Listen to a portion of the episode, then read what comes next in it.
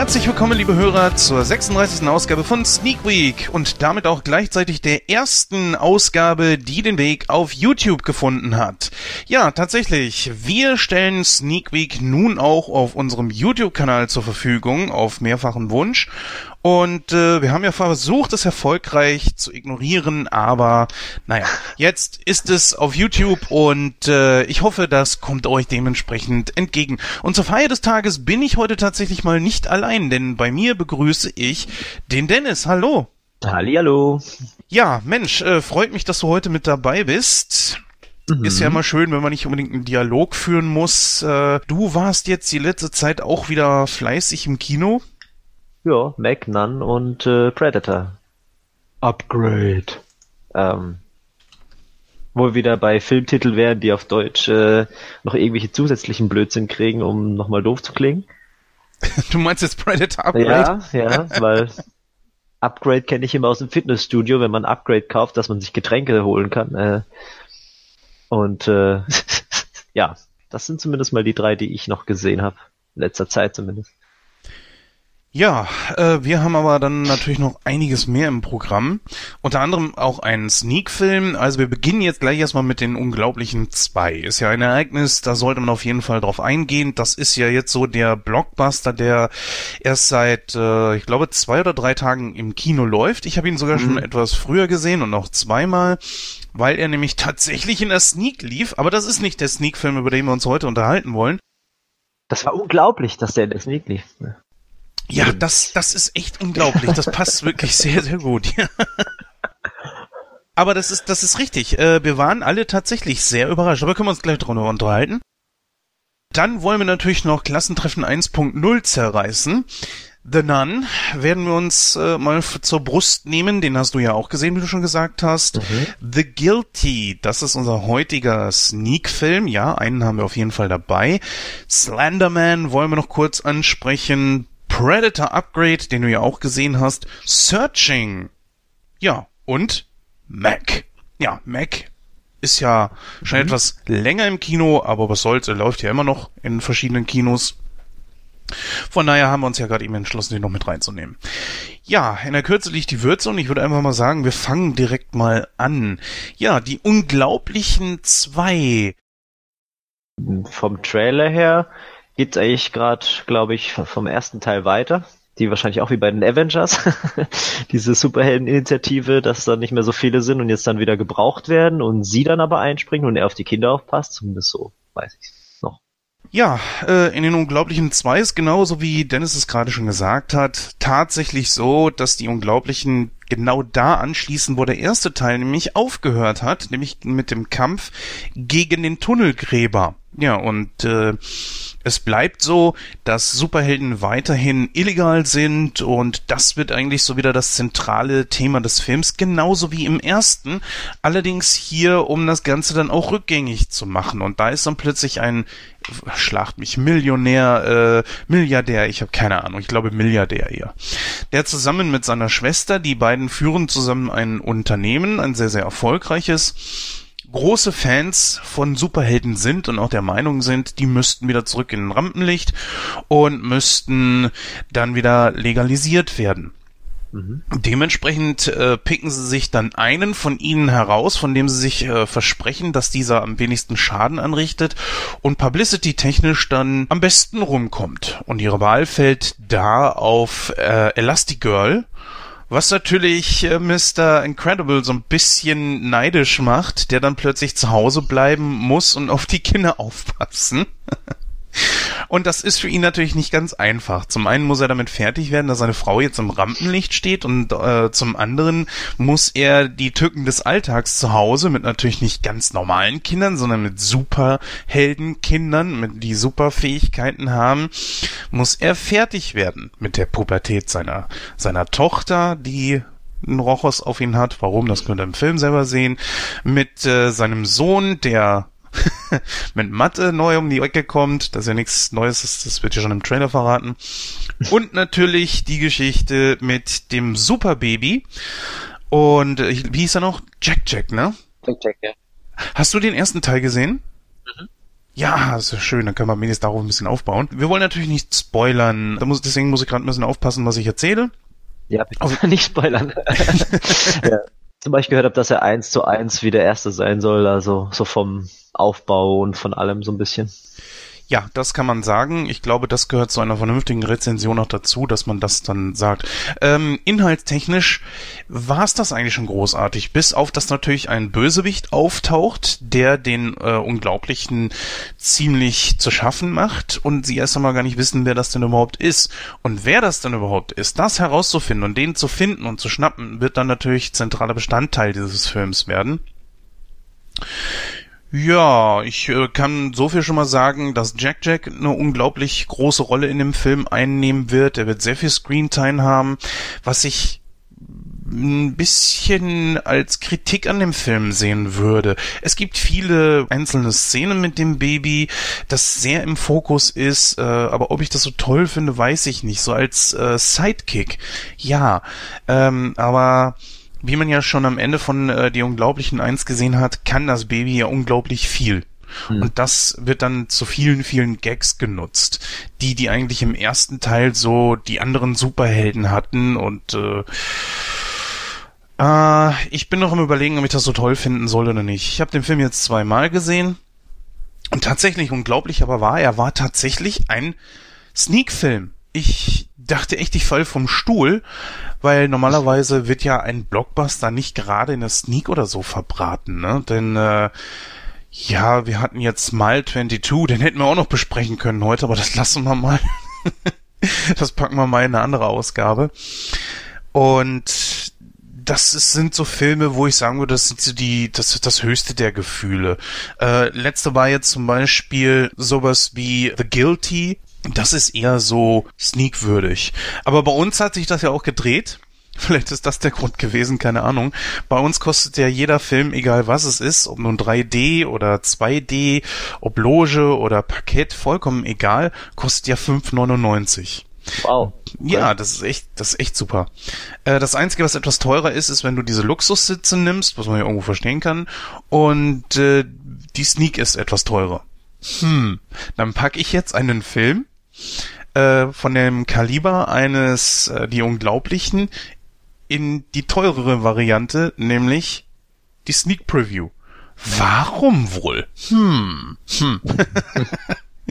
naja, ja, keine Ahnung, ob keine Ahnung, ob das äh, der der Grund war oder so, keine Ahnung. Du hast den ersten gesehen, wie fandst du den ersten?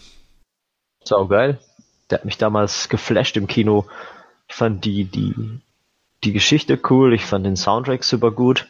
Ich fand es spannend, es hat so ein Agentenfeeling gehabt am Schluss mit dieser Basis und so und auch diese, dass, dass der Roboter sich immer angepasst hat und quasi künstliche Intelligenz immer verbessert und ich fand das richtig geil. Also es war auch, es war irgendwie ein Pixar-Animationsfilm, wo man erst dachte, okay, das ist so typisch Disney für Kinder, aber eigentlich gar nicht. Also es ist mehr so für Erwachsene, die dann auch den ganzen Sinn dahinter verstehen oder halt ja, so wie, ja, keine Ahnung. Mehr fürs erwachsene Publikum, sag ich mal. ja, als Drehbuchautor haben wir ja hier, äh, genauso wie als Regisseur wieder Brad Bird. Der hat ja auch schon mhm. den ersten Teil gemacht. Und ich sag mal, das merkt man. Also der zweite hat auf jeden Fall Qualität, das kann man ruhig sagen. Er steht aber dem ersten irgendwie hinten an. Hm. Also es war ja so, dass der Film, glaube ich, sämtliche Rekorde in den USA gebrochen hatte und hatte schon so und so viel äh, 100 Millionen eingenommen und ist noch nicht mal im Ausland gestartet. Da war auf jeden Fall schon klar, der wird erfolgreicher werden als äh, der erste. Was gut ist, weil das setzt natürlich dann voraus, dass auch noch ein dritter kommen wird. Und hoffentlich wird der nicht wieder 14 Jahre brauchen, bis er dann in die Kinos kommt. Was ja eigentlich, was ich eigentlich immer schade finde. Also, weil auch die Sprecher werden ja älter. Der äh, Sprecher von Frozone hat ja, ja auch gewechselt in Deutschland. Jetzt ist es die, die, die äh, deutsche Stimme von Will Smith, der ihn spricht. Ah, okay. Ja, also wieder so eine bekannte Stimme halt, ne? Und dabei fand ich den ersten Sprecher von Frozone gar nicht so schlecht. Samuel also Jackson den, war das, oder? Äh, nee, nee, war nicht der von nicht? Samuel L. Jackson. Ah, okay. Nee, nee, nee. Der von Samuel L. Jackson ist ja mh, hm, Engelbert von Nordhausen, genau, mhm. mittlerweile. Seit, glaube ich, ein oder zwei Dekaden. Äh, nee, ist tatsächlich jetzt der von Will Smith und äh, ist es nicht so, dass, dass der nicht passen würde, aber er ist schon so ein bisschen für, äh, ich sag mal, afroamerikanische Charaktere ausgenudelt irgendwie. Ich weiß nicht. Ja. Ja, ansonsten ähm, eigentlich so wie beim ersten Mal, also ja, jetzt habe ich natürlich das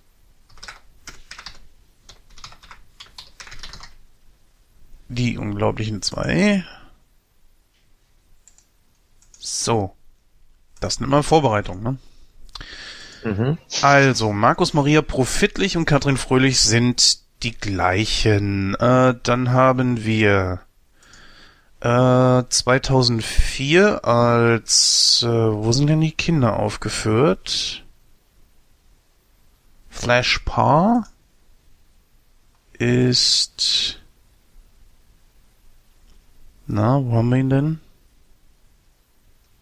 Gar nicht aufgeführt. Gut, Hm. dann können wir das ad acta legen.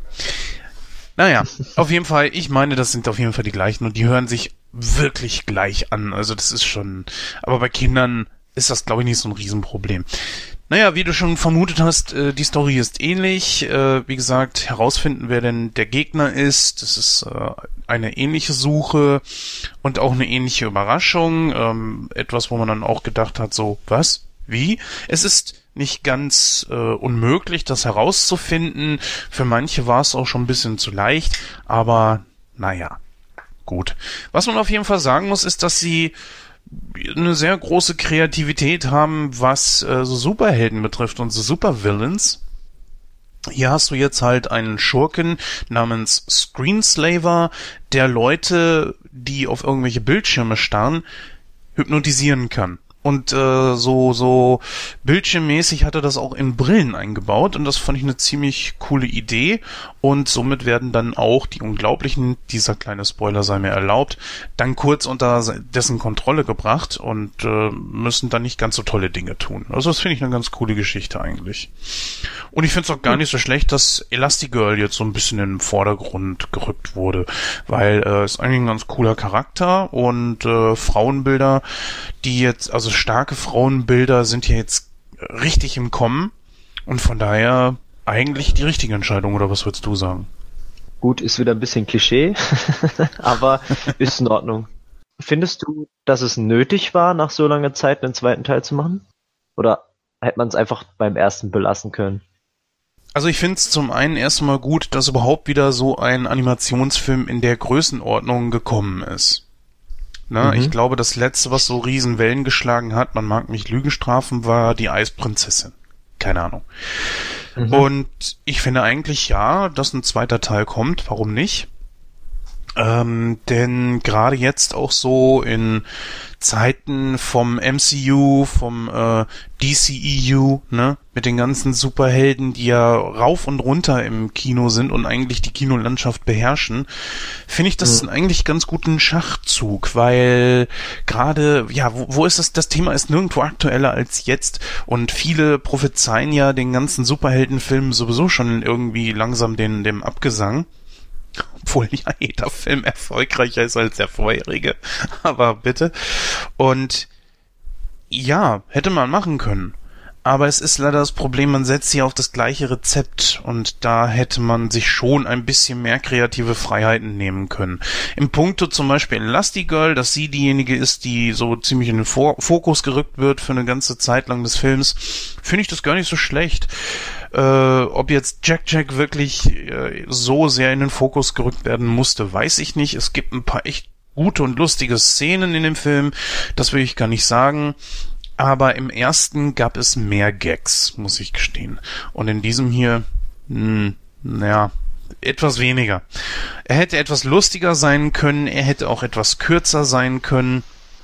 Aber ansonsten, man kann ihn sich ruhig angucken. 3D könnt ihr euch sparen, finde ich. Wir haben ihn jetzt in 3D und in 2D gesehen. Und von daher äh, eigentlich, ja, ich sag mal, schulnotenmäßig oder Nightcrow-notenmäßig gebe ich ihm gute 75 Prozent. Also den kann man ruhig im Kino gucken. Mhm. Ja, wollen wir zum nächsten weiter? Mhm. Jawohl, und zwar Klassentreffen 1.0, der neueste Film von und mit Till Schweiger. Ja, da mich der Hintergrund so gut wie einen absoluten feuchten Furz interessiert und ich sehr lachen musste, als heute jemand auf Facebook äh, geschrieben hat, schreibt doch mal eine Liste von euren äh, Schauspielern, die ihr eigentlich am nicht so tollsten findet. Nicht so tollsten findet. Was für ein Deutsch. Mhm. ja, wo halt einem also was ich ziemlich cool fand, war, dass heute jemand auf Facebook halt äh, gefragt hat, so, was sind eigentlich die Schauspieler, die ihr nicht so toll findet? Macht doch mal eine Liste. Und ich habe mir dann schon im Vorfeld so gedacht, na, wie oft wird der Name Till Schweiger auftauchen? In jedem zweiten Post, Dennis, in jedem zweiten Post. Bevor wir jetzt auf den Film eingehen, wie stehst du zu Till Schweiger Filmen? Äh, beim Post muss auch da drunter. Ich weiß nicht, der ist, er hat dann irgendwie mal so eine, so eine komische Art, ich weiß auch nicht. Also es, Du meinst das, das Nuscheln? Ja, es ist halt so, als hätte er keinen Bock auf das, was er da spielt. Ja, also ich weiß nicht, er, er spielt halt auch immer gleich und ist halt so, keine Ahnung. Ich meine, er mag ja als Produzent oder Filmemacher ganz nett sein, aber die Filme sind meistens gleich. So wie Schweighöfer auch. Und ähm, weiß ich ja. Ist nicht so jetzt nö, kein Top-Schauspieler für mich. Und bei deutschen da Filmen tue ich mich sowieso ne? immer sehr schwer, also muss ich gestehen. Ja, ist richtig. Das sehen wir bei Nightcrow ja ähnlich. Äh, also in der Hauptshow haben wir das ja schon öfters angesprochen und die anderen sehen das ja ähnlich. Und bei ihm sehe ich einfach immer, dass er so ein, ich weiß, ich kann mit dem Schauspiel an sich so nichts anfangen, weil für mich ist der Mann einfach ein Heuchler. Erstens ist er ein schlechter Schauspieler. Zweitens ist er für mich nicht der beste deutsche Schauspieler, um Gottes Willen. Also, ja, da gibt's andere, die hundertprozentig besser sind und ähm, ich würde sogar sagen, dass Speikhöfer besser ist als er. Bei Lindenstraße fand ich ihn toll. Hast du das damals gesehen? Ich habe Lindenstraße geguckt, ja. Meine Eltern haben es halt gern geguckt, dann habe ich es teil also mitgeguckt bis, oh, keine Ahnung, bis wann, aber irgendwann habe ich dann aufgehört. Ja, ich weiß nicht, der hat ja auch nicht so lange mitgespielt da, ne? Hm, ich sehe es, zwei Jahre hat er mitgespielt, ja. Okay, das. Ich, ich. waren zwei Jahre diesen, zu viel. ich habe auch diesen Hype um Männerpension oder der bewegte Mann oder so nie, nie verstanden. Ich habe die Filme dann irgendwie angeguckt und gedacht, also vor allem halt äh, Männer, Männerpens Männerpension gedacht, hä, irgendwie, irgendwie sehr komisch. Was ich ganz witzig fand, war Manta Manta, weil es halt so, halt so dumm ist irgendwie, aber so ein bisschen witzig. Und Knocking on Heaven's Door fand ich auch irgendwie so, ja, so Road Movie, aber jetzt auch nicht so geil. Und, und das wurde so in die Höhe gehoben. Und der Schweiger und so, der Topstar. Und ich denk, nee, die Filme sind, nee. Ja, jetzt haben wir natürlich äh, wieder Till Schweiger. Äh, ich, ich weiß auch nicht. Also ganz ehrlich, äh, der Mann ist mir gänzlich unsympathisch. Als Schauspieler, wie gesagt, da musst du echt gucken, was, was man mit ihm gucken kann. Manta Manta sehe ich genauso. Das passt irgendwie, das passte so voll in die Zeit. Er hatte das mhm. richtige Alter. Und äh, das, das war damals echt cool. ja, der bewegte Mann, sich ähnlich wie du, genauso wie mit Männerpension. Ja, jetzt hier so äh, Knocking on Heaven's Door fand ich eigentlich war ein ganz guter Film. Ich kann sogar was mit kein Ohrhasen anfangen oder zwei Ohrküken. Ich finde, das sind so ja. Filme, die kannst du nebenher mal so kurz eben weggucken. Ne? Es ist so ja nicht so Familienfilme, die man mal so sonntags anguckt, wenn man nichts zu tun hat. Aber ja. Beim Spülen so nebenher laufen ja, lassen. Ja, genau. Es ist so gute Laune, jo. Ja, genau so sehe ich das eigentlich auch. Und ja, aber er hat meistens auch, oh, was man natürlich auf jeden Fall sagen muss, äh, Honig im Kopf ist ein richtig guter Film geworden. Mhm. Was aber nicht an ihm liegt, zumindest nicht als Schauspieler. Didi Hallervorden. Richtig. Also, das muss ich ja. ganz klar sagen. Dieter Hallervorden hat da, ich würde mal sagen, die schauspielerisch beste Leistung seines Lebens abgeliefert. Mhm. Und das ist ja auch, glaube ich, kein Wunder, dass die beiden sich da irgendwie am, am Set auch in die Wolle gekriegt haben. Jedenfalls, kommen, achso, ja, was ich auf jeden Fall noch sagen wollte, ist, dass mir der Typ auf jeden Fall menschlich sehr, sehr unsympathisch ist. Weil Till Schweiger einfach jemand ist, der keine Handhabe mit den Medien hat, ich meine, ich, wenn ich mich als Schauspieler da irgendwo hinsetze und auf eine völlig unsympathische Art und Weise Menschen äh, beleidige und so eine Rotztütenart da raushängen lasse oder so, weißt du, Samuel L. Jackson kommt mit sowas durch, weil er einfach so diese, dieses Image eines Bad Guys hat, will ich mal sagen. Oder andere Schauspieler, die kommen dann da auch mit durch, die sind aber auch dementsprechend sympathisch und er ist das halt eben nicht. So, er sieht gut aus, für sein Alter auf jeden Fall auch noch. Und äh, das will ich auch gar nicht unter den Teppich kehren. Aber das macht's eben nicht. Das macht's eben nicht. Vielleicht ist er als Regisseur gar nicht so schlecht. Honig im Kopf stammt ja aus seiner Fehler. Aber er hat auch andere Dinge gemacht. Und da zählt jetzt zum Beispiel unter anderem auch hier ähm, der neueste Film von ihm mit, wo er scheinbar auch wohl das äh, Drehbuch geschrieben hat, beziehungsweise äh, Regie geführt hat. Achso, ja genau, jetzt soll ich meinen Gedanken auch noch zu Ende führen. Ja, er hat einfach menschlich irgendwie ist, ist ein, ich finde, er ist ein Vollpfosten. Ja, 2015, 2016, als dann in Deutschland so viele Flüchtlinge ankamen und man echt Schwierigkeiten hatte, sie unterzubringen. Und das, das war ja eine riesen Herausforderung damals. Und die Leute haben ja wirklich äh, unter unmenschlichen Bedingungen äh, in, in Turnhallen und was weiß ich wo gehaust oder hausen müssen. Teilweise ja heute noch. Zum Glück allerdings äh, wurden die meisten von diesen Unterkünften jetzt schon aufgelöst, beziehungsweise konnten aufgelöst werden. Aber Till Schweiger kommt dann daher, hängt sich mal wieder, wie er es immer macht, an irgendeinen politischen oder popkulturellen Trend ran und meint dann, er wäre der große Heilsbringer und müsse sich da irgendwie einschalten. Ich habe jetzt hier mit Jan-Josef Liefers gesprochen und den Schauspieler noch rangeholt und hast nicht gesehen.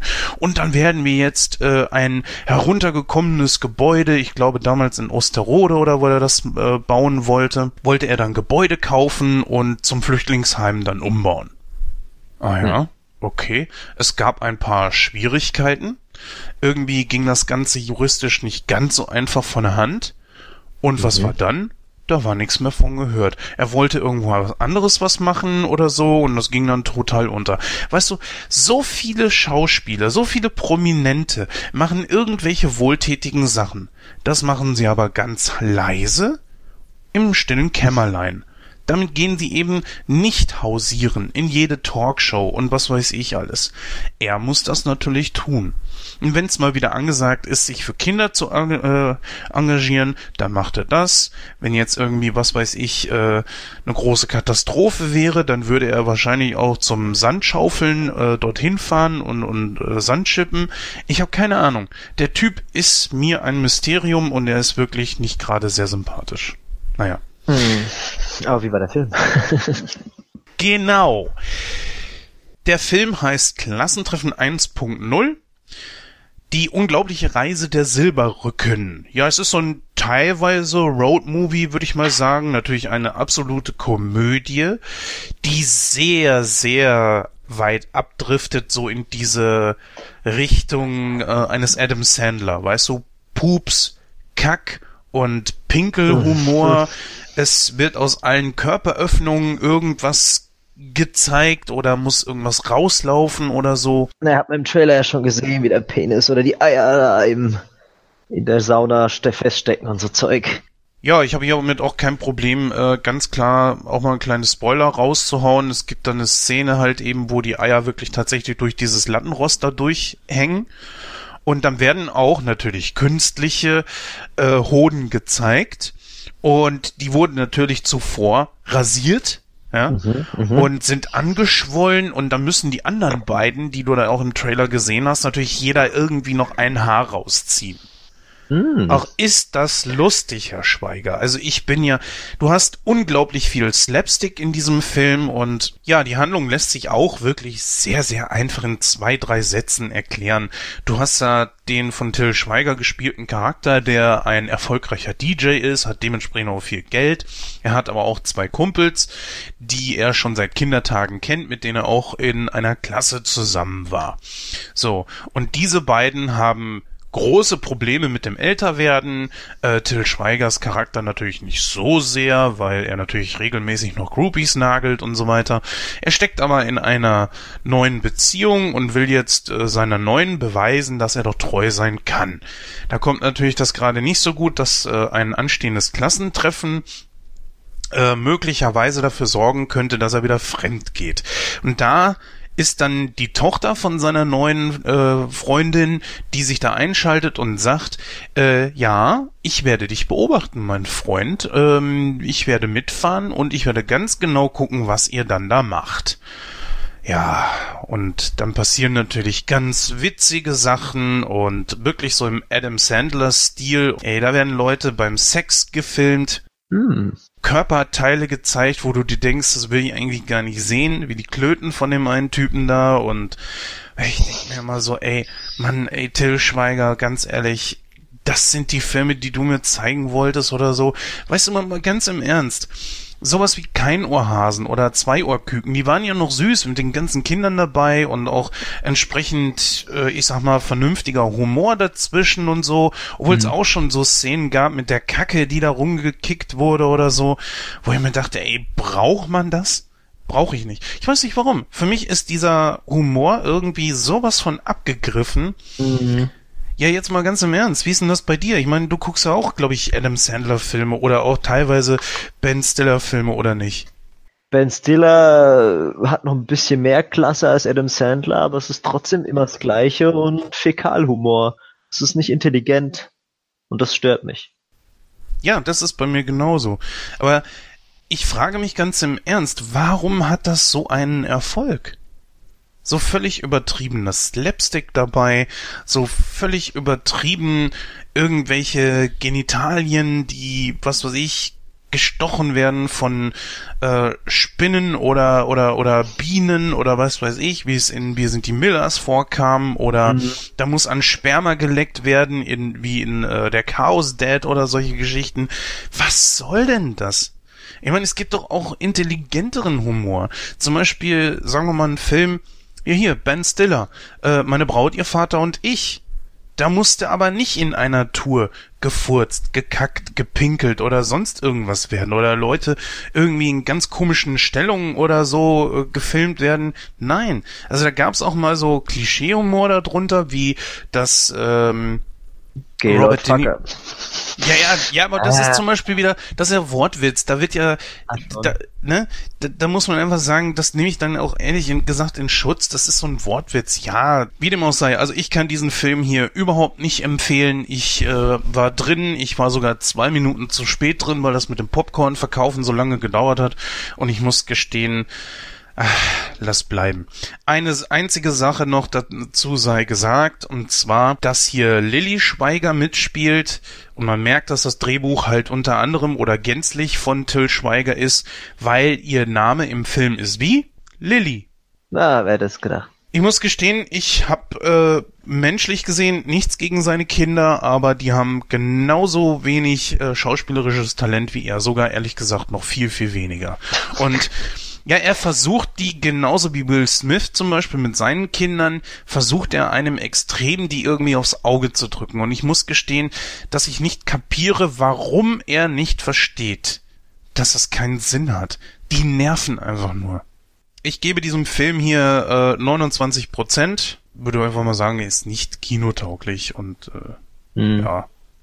Gut, kommen wir zu The Nun. Ja, dieser Film startete am 6.9.2018, ist FSK 16, was möglicherweise auch ein Problem des Films ist und hat eine Laufzeit von 1 Stunde und 36 Minuten. Ja, magst du uns mal erzählen, worum es in dem Film geht? Es ging eigentlich um, dieses Kloster, das angeblich nicht mehr heilig sein soll. Deswegen schickt äh, Rom diesen ähm, Priester, glaube ich, ähm, dorthin und gleichzeitig noch diese junge Nonne, die man vielleicht aus Conjuring 2 ähm, noch im Kopf hat, weil die seherische Fähigkeiten hat. Und die schicken sie dorthin, um zu gucken, ob da alles verloren ist oder nicht. Und ähm, ja, dort haust eben dieses Böse, das dort freigelassen wurde, in Form der Nonne. Ja, eigentlich versuchen sie das zu prüfen und es aufzuhalten, als sie dann merken, ups, da scheint ja doch noch was rumzugeistern. Ich glaube, das war jetzt sehr oberflächlich, aber es erzählt, glaube ich, alles. Ja, auf jeden Fall haben wir hier Thaisa Farmiga in der Rolle von Schwester Irene oder Irene, welche ja wiederum die Schwester, die im, im realen Leben von Vera Farmiga ist, die ja die äh, Frau von dem Warren spielt aus den Conjuring-Filmen. Und das hat man sofort gesehen, weil ich dachte so, hä, ist sie jetzt eigentlich eine Verwandte von ihr oder also im Film oder eine Mhm. Reinkarnation oder wie war das jetzt? Hat mich ein bisschen irritiert. ja, man sieht es, ne? Also Ja, ich ja. muss gestehen, die Famiga-Schwestern finde ich irgendwie ziemlich cool. Ich bin sowieso ein Fan geworden von Vera Famiga, weil erstens, du erkennst die Frau überall wieder. Die hat einen großen Wiedererkennungswert als Schauspielerin. Mhm. Und sie ist wirklich gut. Also sie ist echt gut, muss ich gestehen. Mhm. Gerade in den Conjuring-Filmen. Was hältst du generell so von den Conjuring-Filmen? Ähm, ich finde die eigentlich sehr gut. Ähm, ich fand den Schluss vom letzten oder vom Zweier eigentlich ganz cool. Sie haben so ein bisschen Längen drin, also vor allem der letzte, aber generell finde ich sie ganz cool, ja. Ähm, was hältst du von den äh, Spin-offs rund um Annabelle? Nicht so geil. Also ich bin mir nicht sicher, ob Annabelle 1 oder... Ne, 1 war glaube ich ganz okay und 2 fand ich total bäh. Warum? Ich weiß nicht, das war so... Da passiert irgendwie auch wirklich gar nichts. Und das war irgendwie bei dem hier ähnlich, bei den Nun. Ja, mir fehlen bei den Spin-offs irgendwie immer die Warrens. Hm. Ich finde, die beiden haben einen richtig coolen Drive auch zusammen. Mhm. Aber irgendwie, ja, also bei Annabelle muss ich gestehen, ich fand den ersten etwas schwächer im Vergleich mit den Conjuring 1 und 2. Mhm. Ich fand aber den zweiten schon wieder etwas besser. Aber ich fand beide nicht schlecht. Jetzt kommen wir zu The Nun, was ja quasi ein Spin-off zu äh, Conjuring 2 ist. Und damit so die Vorgeschichte von äh, diesem Dämon, ich weiß gerade nicht, wie er hieß, äh, bildet. Karlek, Karlek, glaube ich, oder sowas, oder... Ich weiß es oder grad Nalak oder Nalek, Galek, irgendwie sowas. Garlic, nee, ähm, Nalek, Nalak, hm, müssen wir mal nachgucken.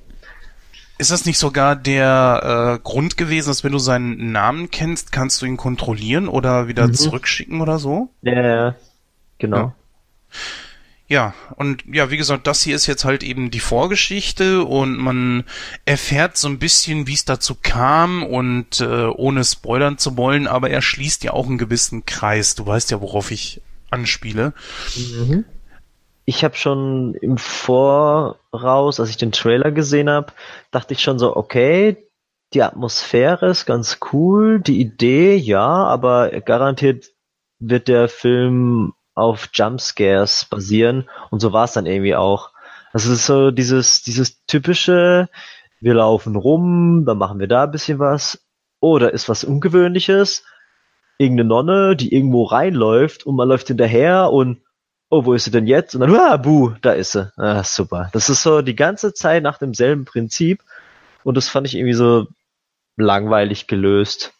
Und die Sachen aus dem Trailer war dann auch so schon bekannt und man hat auch die, diese Nonne oder diesen Dämon auch zu viel gesehen.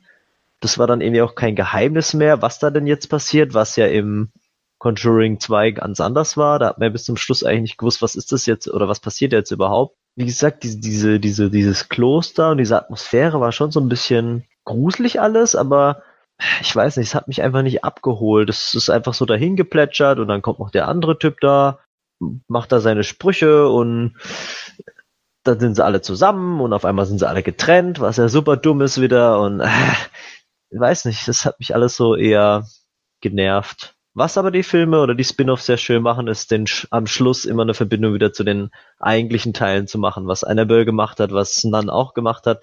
Das fand ich dann wieder geil. aber an sich, ja, na, auch so unlogische Sachen, wie das mit dem, an dem Grab, wo dann auf einmal da drin ist. Ohne jetzt zu spoilern. So, hä? ja, okay, und dann der Junge hat mich immer genervt. Ah, egal. Ja, weiß nicht, es war eher so ein bisschen nervig und öde. Ich finde einfach, es haben auch ein bisschen zu wenig Schauspieler mitgespielt. Also der Cast war irgendwie sehr klein. Und ich muss gestehen, ich sehe es genauso wie du. Es war einfach lasch. Es war ja. einfach lasch. Also die Conjuring-Filme, ganz besonders der erste Teil, der hat ja, der hat ja eine richtig coole Geschichte einfach auch. Mhm.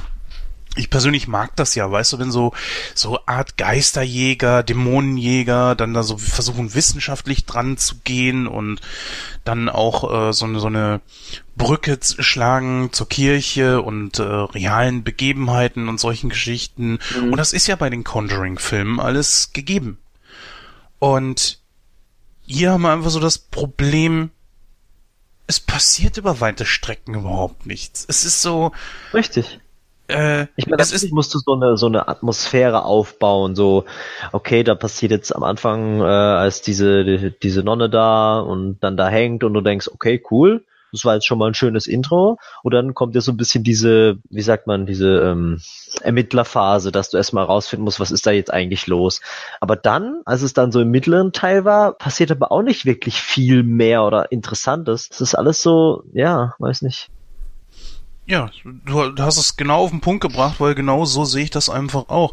Denn äh, das hat von so vielen Filmen, so vielen Horrorfilmen, die momentan laufen, auf ich komme ja auch noch auf einen zu sprechen, die haben alle das gleiche Problem. Sie haben keine vernünftige Geschichte irgendwie, beziehungsweise sind sie irgendwie sehr lasch. Es ist so bla.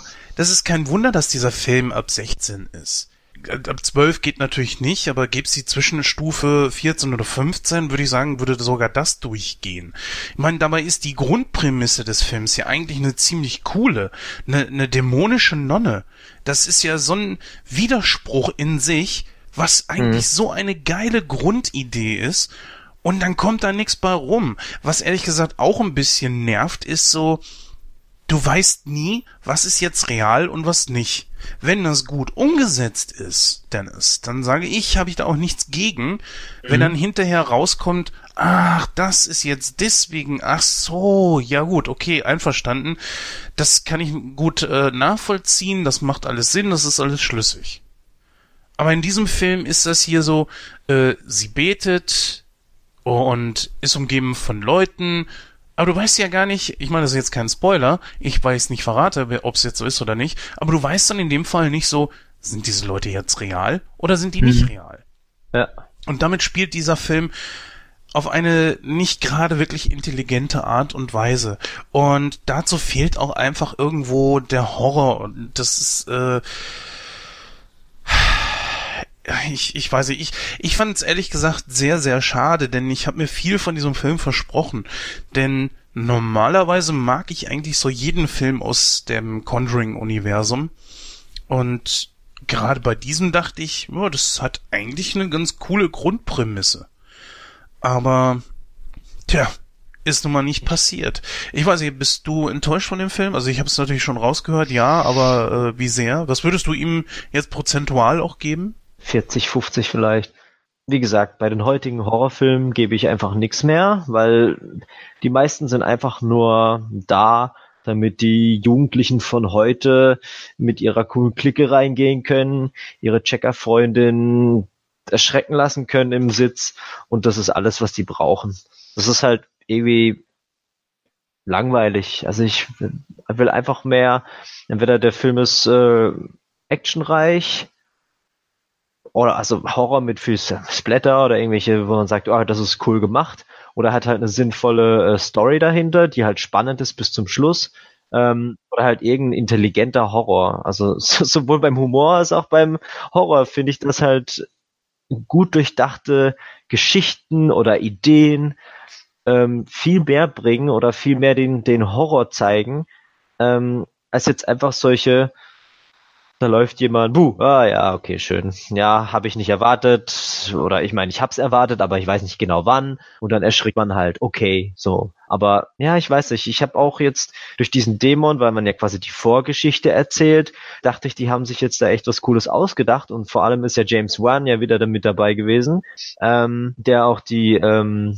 die äh, Conjuring? Ja, Conjuring, aber davor auch noch äh, Annabelle? Saw, Saw 1 Ah. hat er auch gemacht. Und der war intelligent. Also, dass, dass der Jigsaw am Schluss, also ich glaube, den Film hat, glaube ich, jetzt jeder gesehen, äh, da in dem Raum liegt und aufwacht und du denkst, what the fuck ist hier los? Äh, das fand ich einfach richtig, richtig geil. Ne? Aber ähm, hier habe ich gedacht, wow, die haben Potenzial, man will was über diesen Dämon erfahren, warum der wirklich, also der heißt ja schließlich The Nun, es geht ja um den und letztendlich ist es einfach nur ein Viech, das da halt durch ein Tor wieder zurückgekommen ist, ne? so auf die Art. Mhm.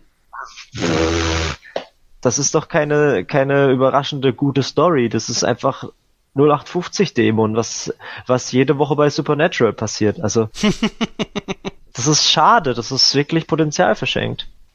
Man kann den Film schon weggucken, aber es fehlt einfach irgendwo der Drive. Es fehlt einfach irgendwo die Geschichte dahinter und es fehlt einfach dieses mystische, dämonische dahinter und äh, das, was du da gerade angesprochen hast, das habe ich ja schon erfolgreich verdrängt, mit diesem Tor. Ernsthaft, so nach dem Motto, ich äh, öffne jetzt ein Portal in eine andere Dimension und das ist immer noch offen, das müssen wir verschließen mit dem Blut von Jesus und das wiederum würde ich einfach sagen, lass es doch sein, ey. Ich brauche kein Portal sehen, wie ein Dämon dann wirklich aus, aus der Hölle, sagen wir jetzt einfach mal, da in, in die reale Welt kommt und irgendjemanden besitzt oder so. Nein, das passiert einfach. Einfach so. Dieses, diese Wesen sind einfach da.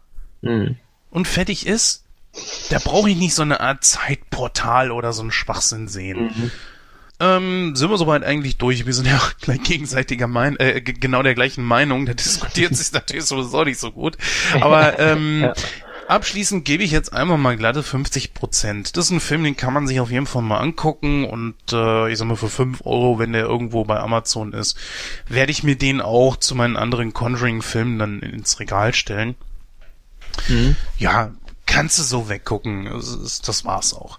Ja, machen wir mal weiter mit unserem heutigen Sneak-Film und zwar geht's um The Guilty. Ja, dieser Film startet am 18.10.2018 regulär in den Kinos, ist ein Thriller von dem Regisseur Gustav Möller. Er hat eine Laufzeit von 85 Minuten und eine FSK 12. Ja, tatsächlich haben wir hier ein Kammerspiel, denn äh, die ganze Szenerie spielt sich nur in dieser Notrufzentrale ab und wir bleiben mit der Kamera eigentlich zu 97 Prozent bei dem Hauptdarsteller, bei der Hauptfigur Asgar, gespielt von Jakob Sedargen. Ich hoffe, das äh, spricht richtig aus, denn wie man das Dänisch so ausspricht, das ja ist immer so eine äh, Geschichte.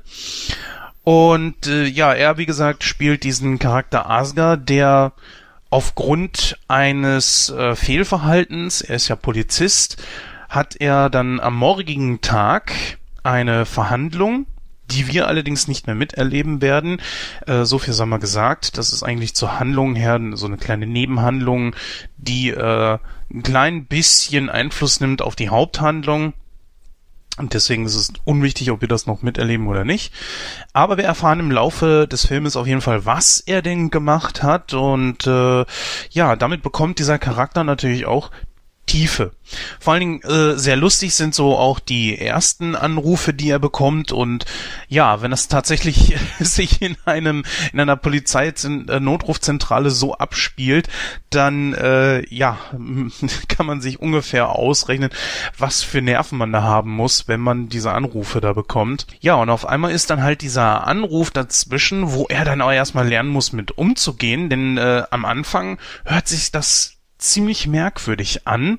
Ich äh, wage mal hier noch einen kleinen Spoiler und zwar hört er dann so leichtes Gestöhne so. Dann ist es eine eine weibliche Stimme, die zu ihm sagt, Schätzchen. Und er denkt erst, hä, was ist denn jetzt kaputt? Will die mich verarschen oder was? Ach komm, äh, fragt dann auch so, sind sie betrunken und so weiter und so fort und merkt dann auch irgendwie so, nee, die Frau kann nicht richtig sprechen. Sie hat im Hintergrund irgendeine äh, männliche Person, die ihr irgendwelche Anweisungen gibt und sie tut so, als würde sie mit ihrer kleinen Tochter sprechen so viel, das reicht dann, glaube ich, auch mal als Spoiler. So fängt die ganze Geschichte dann an. Und dann versucht Asgar ihr irgendwie zu helfen und das nur aus der Notrufzentrale heraus. Natürlich denkt man so, eigentlich jetzt, ja, Junge, du hast, äh, was weiß ich, irgendwelche GPS-Daten oder so, spring doch selber irgendwie in einen Polizeiwagen und fahr los, wenn dich das persönlich so äh, tangiert. Denn eigentlich ist er ja nur dazu da, um diese Notrufe entgegenzunehmen und dann an die entsprechenden Stellen, meist halt eben irgendwelche Streifenwagen, weiterzugeben. Tut er in den meisten Fällen allerdings auch, aber er nimmt auch persönlich noch irgendwie Einfluss, denn er geht äh, plötzlich von seiner normalen Station weg, wechselt in einem privaten Raum und macht sogar nach Dienstschluss noch Anrufe mit irgendwelchen Kollegen, unter anderem einen, der auch für den morgigen Tag für ihn aussagen soll. Und der fährt dann zum Beispiel los und äh, schnüffelt hier mal rum und schnüffelt da mal rum. Dann versucht Asuka noch irgendwie bestimmte Dinge übers Telefon herauszufinden, was auch äh, alles relativ gut klappt.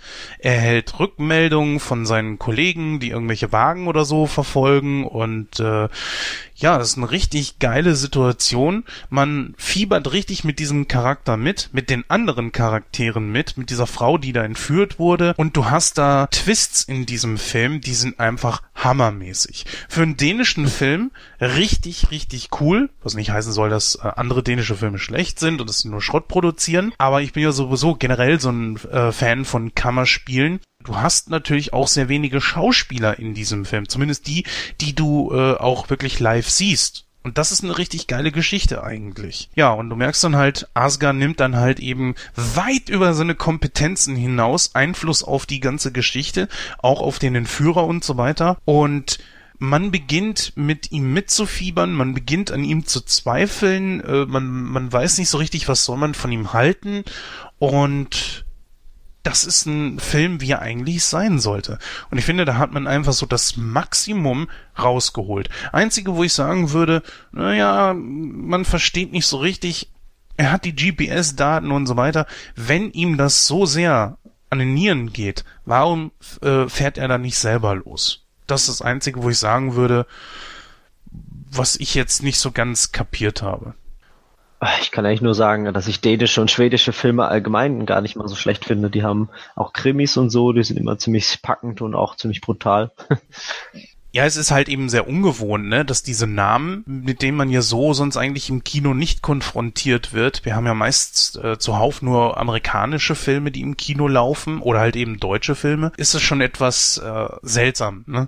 Aber äh, trotzdem, der Film ist einfach absoluter Hammer. Äh, ich war echt überrascht. Du weißt ja am Anfang bei der Sneak nie, was willst du denn jetzt für einen Film sehen? da musst du dich auch erstmal reinfinden als man dann so langsam gemerkt hat, okay, das äh, wird so ein Kriminalfall, äh, der sich nur in einem Raum abspielen wird, also quasi Kammerspiel, dachte ich mir, ja, das ist genau meine Schiene, das ist genau der Grund, warum ich in dieses Sneak reingehe, weil zum größten Teil dann auch wirklich gute Filme gezeigt werden und weil einfach man sich auf Filme anguckt, die man so sonst nicht gucken würde. Und ich gestehe, wenn ich jetzt zum Beispiel vorm Kino stehen würde, würde mir das aktuelle Programm angucken, dann würde ich mich wahrscheinlich eher für irgendeinen amerikanischen Film oder so entscheiden. Aber trotzdem, auf jeden Fall super Geschichte, super Film, super Setting, richtig geiles Schauspiel und ich kann diesen Film einfach nur empfehlen. Ich persönlich gebe ihm 82 Prozent. Ich denke, das mhm. ist eine, eine gute Wertung für, für so einen Film ja, den werde ich mir definitiv auch auf äh, Blu-ray holen.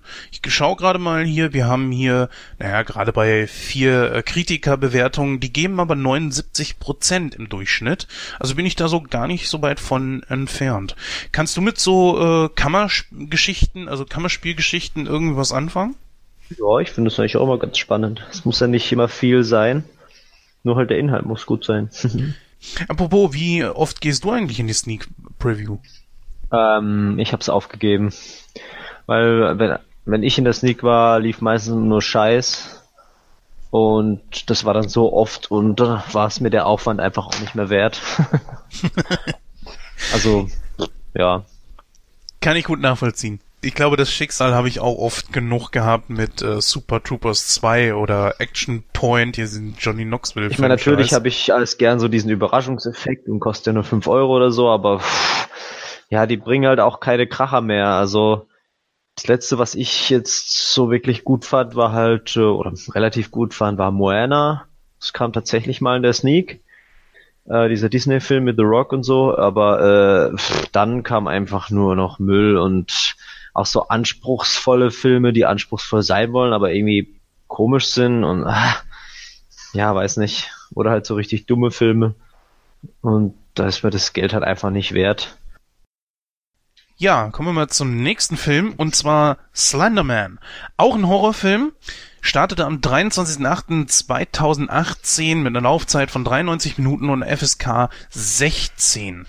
Ja, die äh, Geschichte von Slenderman hat tatsächlich sogar einen wahren Hintergrund, der mir persönlich jetzt ehrlich gesagt nicht wirklich was gesagt hatte. Das ist an mir total vorbeigegangen.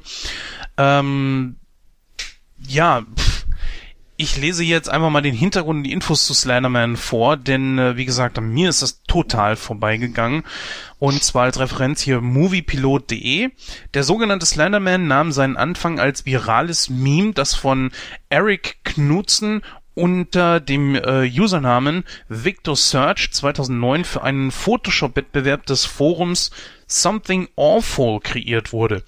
Ziel des Wettbewerbs war es, alltägliche Bilder übernatürlich wirken zu lassen. Das Ergebnis verbreitete anschließend im Internet Angst und Schrecken. Dargestellt wurde die Kreatur dabei als übernatürlich großer und dünner, gesichtsloser Mann in einem schwarzen Anzug mit weißem Hemd und schwarzer Krawatte sowie weißen Handschuhen.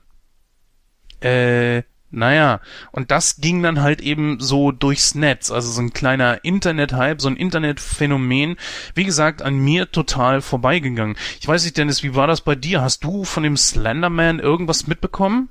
Vom Hype, nö. Ich habe nur den anderen Film, wo er auch so Slenderman-mäßig war. Ich weiß nicht, welcher, welcher das war nochmal.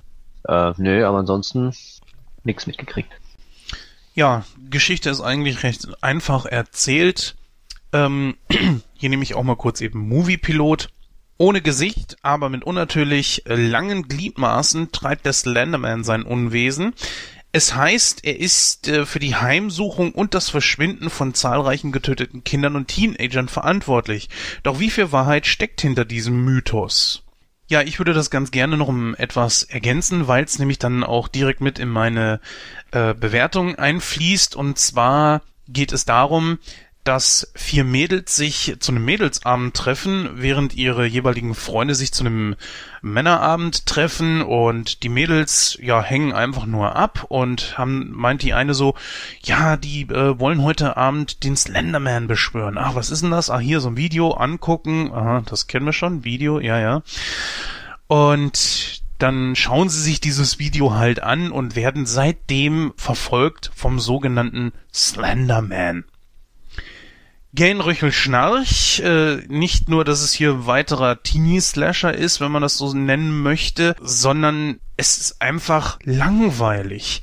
Dieser Geist, äh, so nenne ich jetzt den Slenderman einfach mal, er holt sich einfach jeden, der dieses Video anguckt und ihn sozusagen beschwört. Und du wirst ihn noch nicht mehr los. Ja, und dann holt er sie sich und äh, dann, warum ist er da? Was ist seine Intention? Was treibt diesen Geist an? Und warum äh, ist er so dahinterher, diese Menschen, die dieses Video gesehen haben, zu sich zu holen? Und was will er da mit ihnen? All das, auf diese Fragen kriegst du keine Antworten. Das meist offene Fragen in irgendwelchen Horrorfilmen bleiben. Ich glaube, Dennis, da wirst du mir zustimmen. Das ist ja nichts Neues, oder? Ja, das stimmt. ich finde es ja nur manchmal seltsam, dass man äh, klar, manchmal will man das, dass man Leute im Dunkeln stehen lässt. So, dass man so ein bisschen grübelt, okay, was war da jetzt wirklich? Aber oft fühlt man sich halt auch so allein gelassen.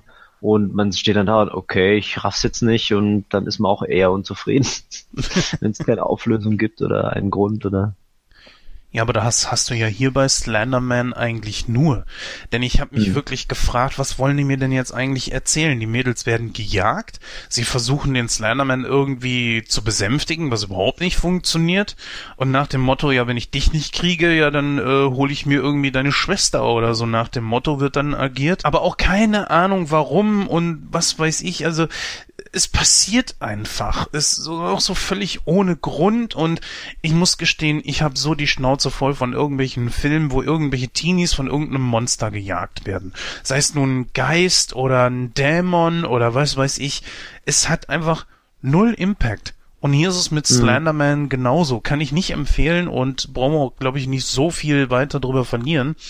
Denn die Story ist schlecht, die Schauspieler sind nicht wirklich gut, die Geschichte hat äh, kaum irgendwelchen äh, Hintergrund oder so, sondern einfach so, hier ist das nächste Monster und gut ist. Und mit diesem ganzen Internet-Hype, bla, der wohl ein bisschen angesprochen wird, aber auch dann wohl zu äh, Gunsten des Films halt eben auch ein bisschen angepasst. Das war's. Hm. Was soll denn das? Diesen Mist, den haben wir schon tausendmal gesehen. Hauptsache, man filmt irgendeinen hirnlosen Kram, bringt ihn ins Kino und hofft, dass er zumindest äh, irgendwie die Produktionskosten wieder einspielt. Und wirklich teuer war der Film, so wie ich das irgendwo gelesen habe, auch nicht. Also da weiß ich nicht, was man sich davon verspricht. Äh, namhafte Schauspieler hast du jetzt natürlich nicht dabei. Ähm, von daher, na, du hast, ich kann hier mal sechs vorlesen. Joy King, Annalise Bacco, äh, Basso, Entschuldigung, Javier Poté, Julia Goldani Tellis, Jazz Sinclair und Kevin Chapman. Ja, sagen mir, ehrlich gesagt, gar Ach, nichts. die, ja, ja. Ja, genau, siehst du, kennst du auch noch, ne? Also, Ja, ja, Filme von denen. Von daher, naja. Also ich gebe diesem Film höchstens 25 Prozent. Eigentlich sollte ich es nur 20 geben, aber naja.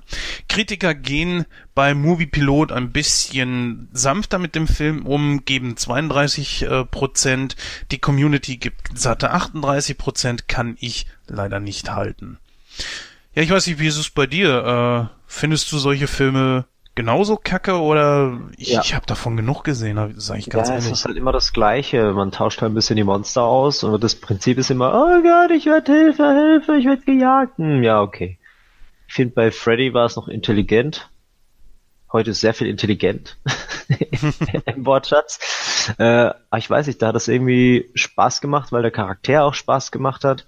Und ähm, wenn man jetzt so, ähm, keine Ahnung, Jason, also Freitag der 13. oder, oder Michael Myers, da passiert jetzt auch nicht sehr viel, aber trotzdem, ja, weiß ich, hat das alles noch ein bisschen mehr Stil.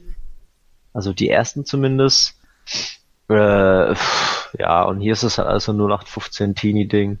Ja, es ist alles so austauschbar, weißt du? Richtig wollte ich gerade sagen, man tauscht einfach die Monster aus und dann ist einfach das Gleiche. Ich weiß nicht, warum mich diese Filme momentan alle so enttäuschen.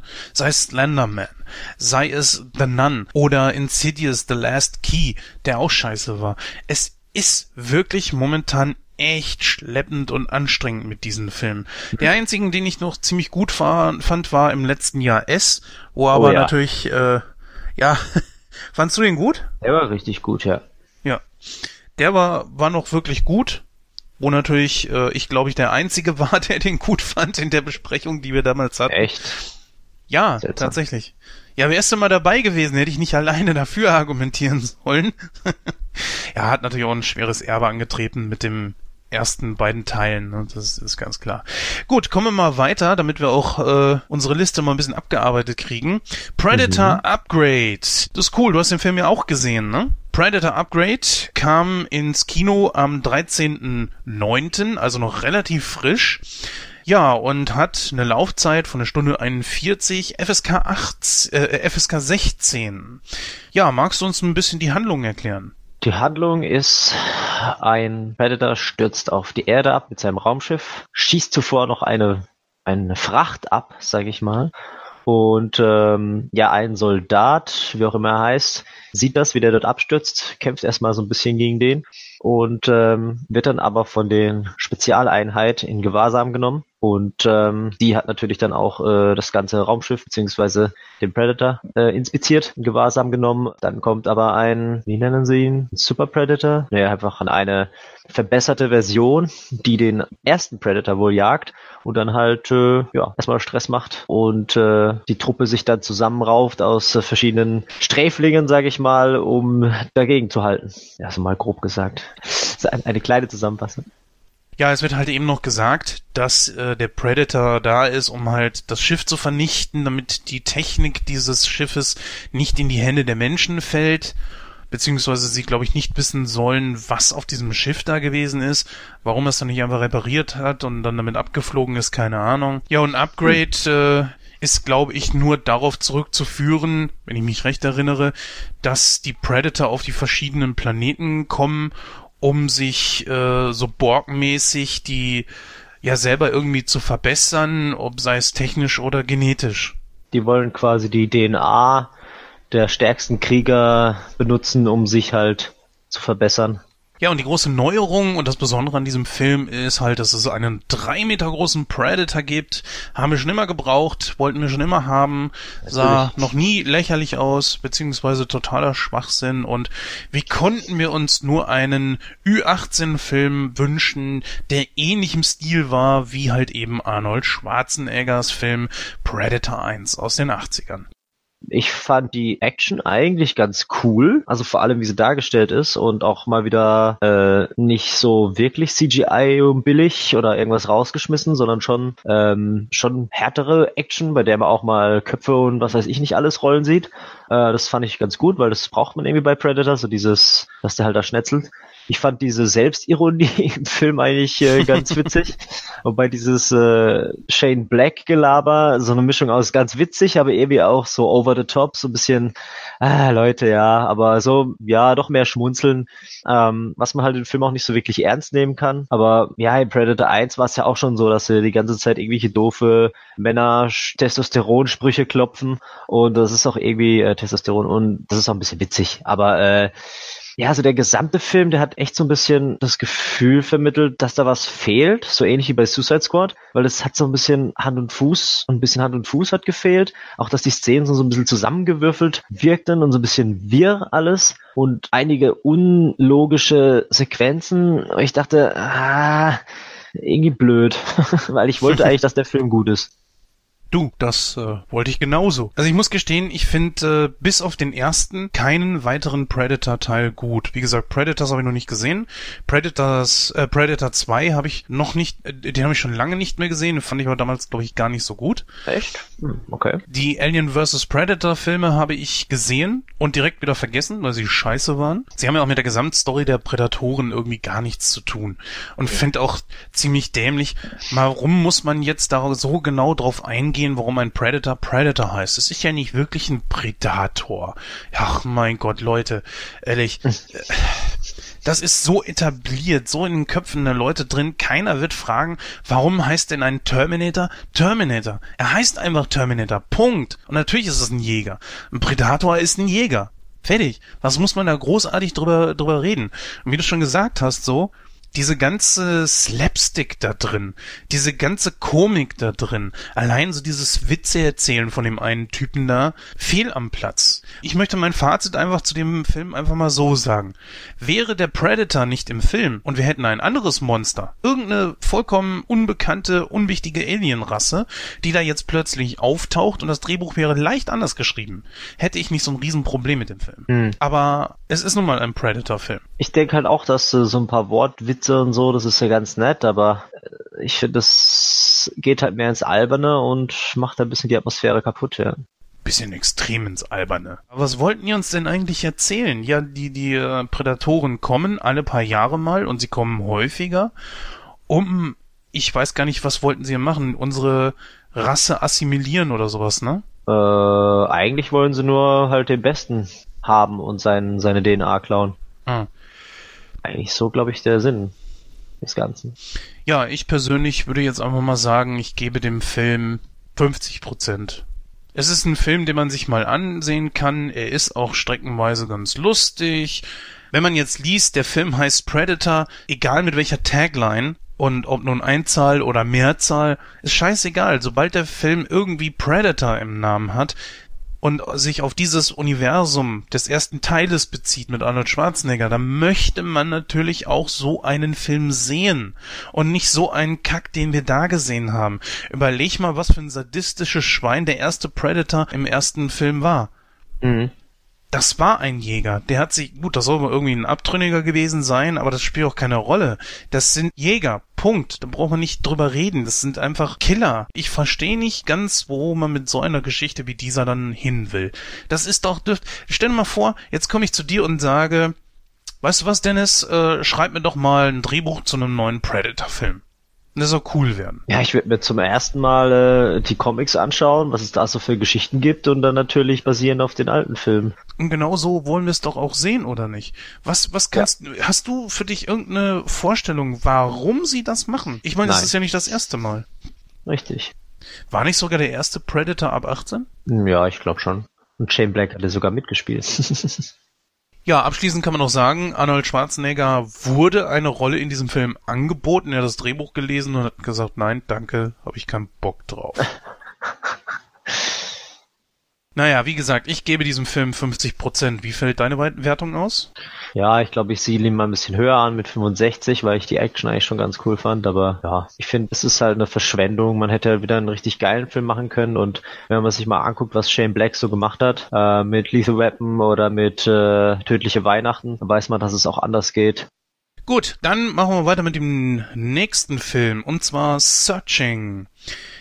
Ja, Searching ist ein Film, der am 20.09.2018 in den Kinos anlief und ich glaube bei uns auch schon wieder raus ist. Er hat eine Laufzeit von eine Stunde 42 Minuten und äh, seine Besonderheit und, äh, und eine FSK ab 12. Ja, die äh, Handlung des Films ist einfach erklärt. Wir haben hier den Charakter David, ein Asiate, der zusammen mit seiner Frau und seiner Tochter ein echt glückliches Leben hat. Und dann kommt irgendwann die Diagnose bei seiner Frau, sie hat Krebs.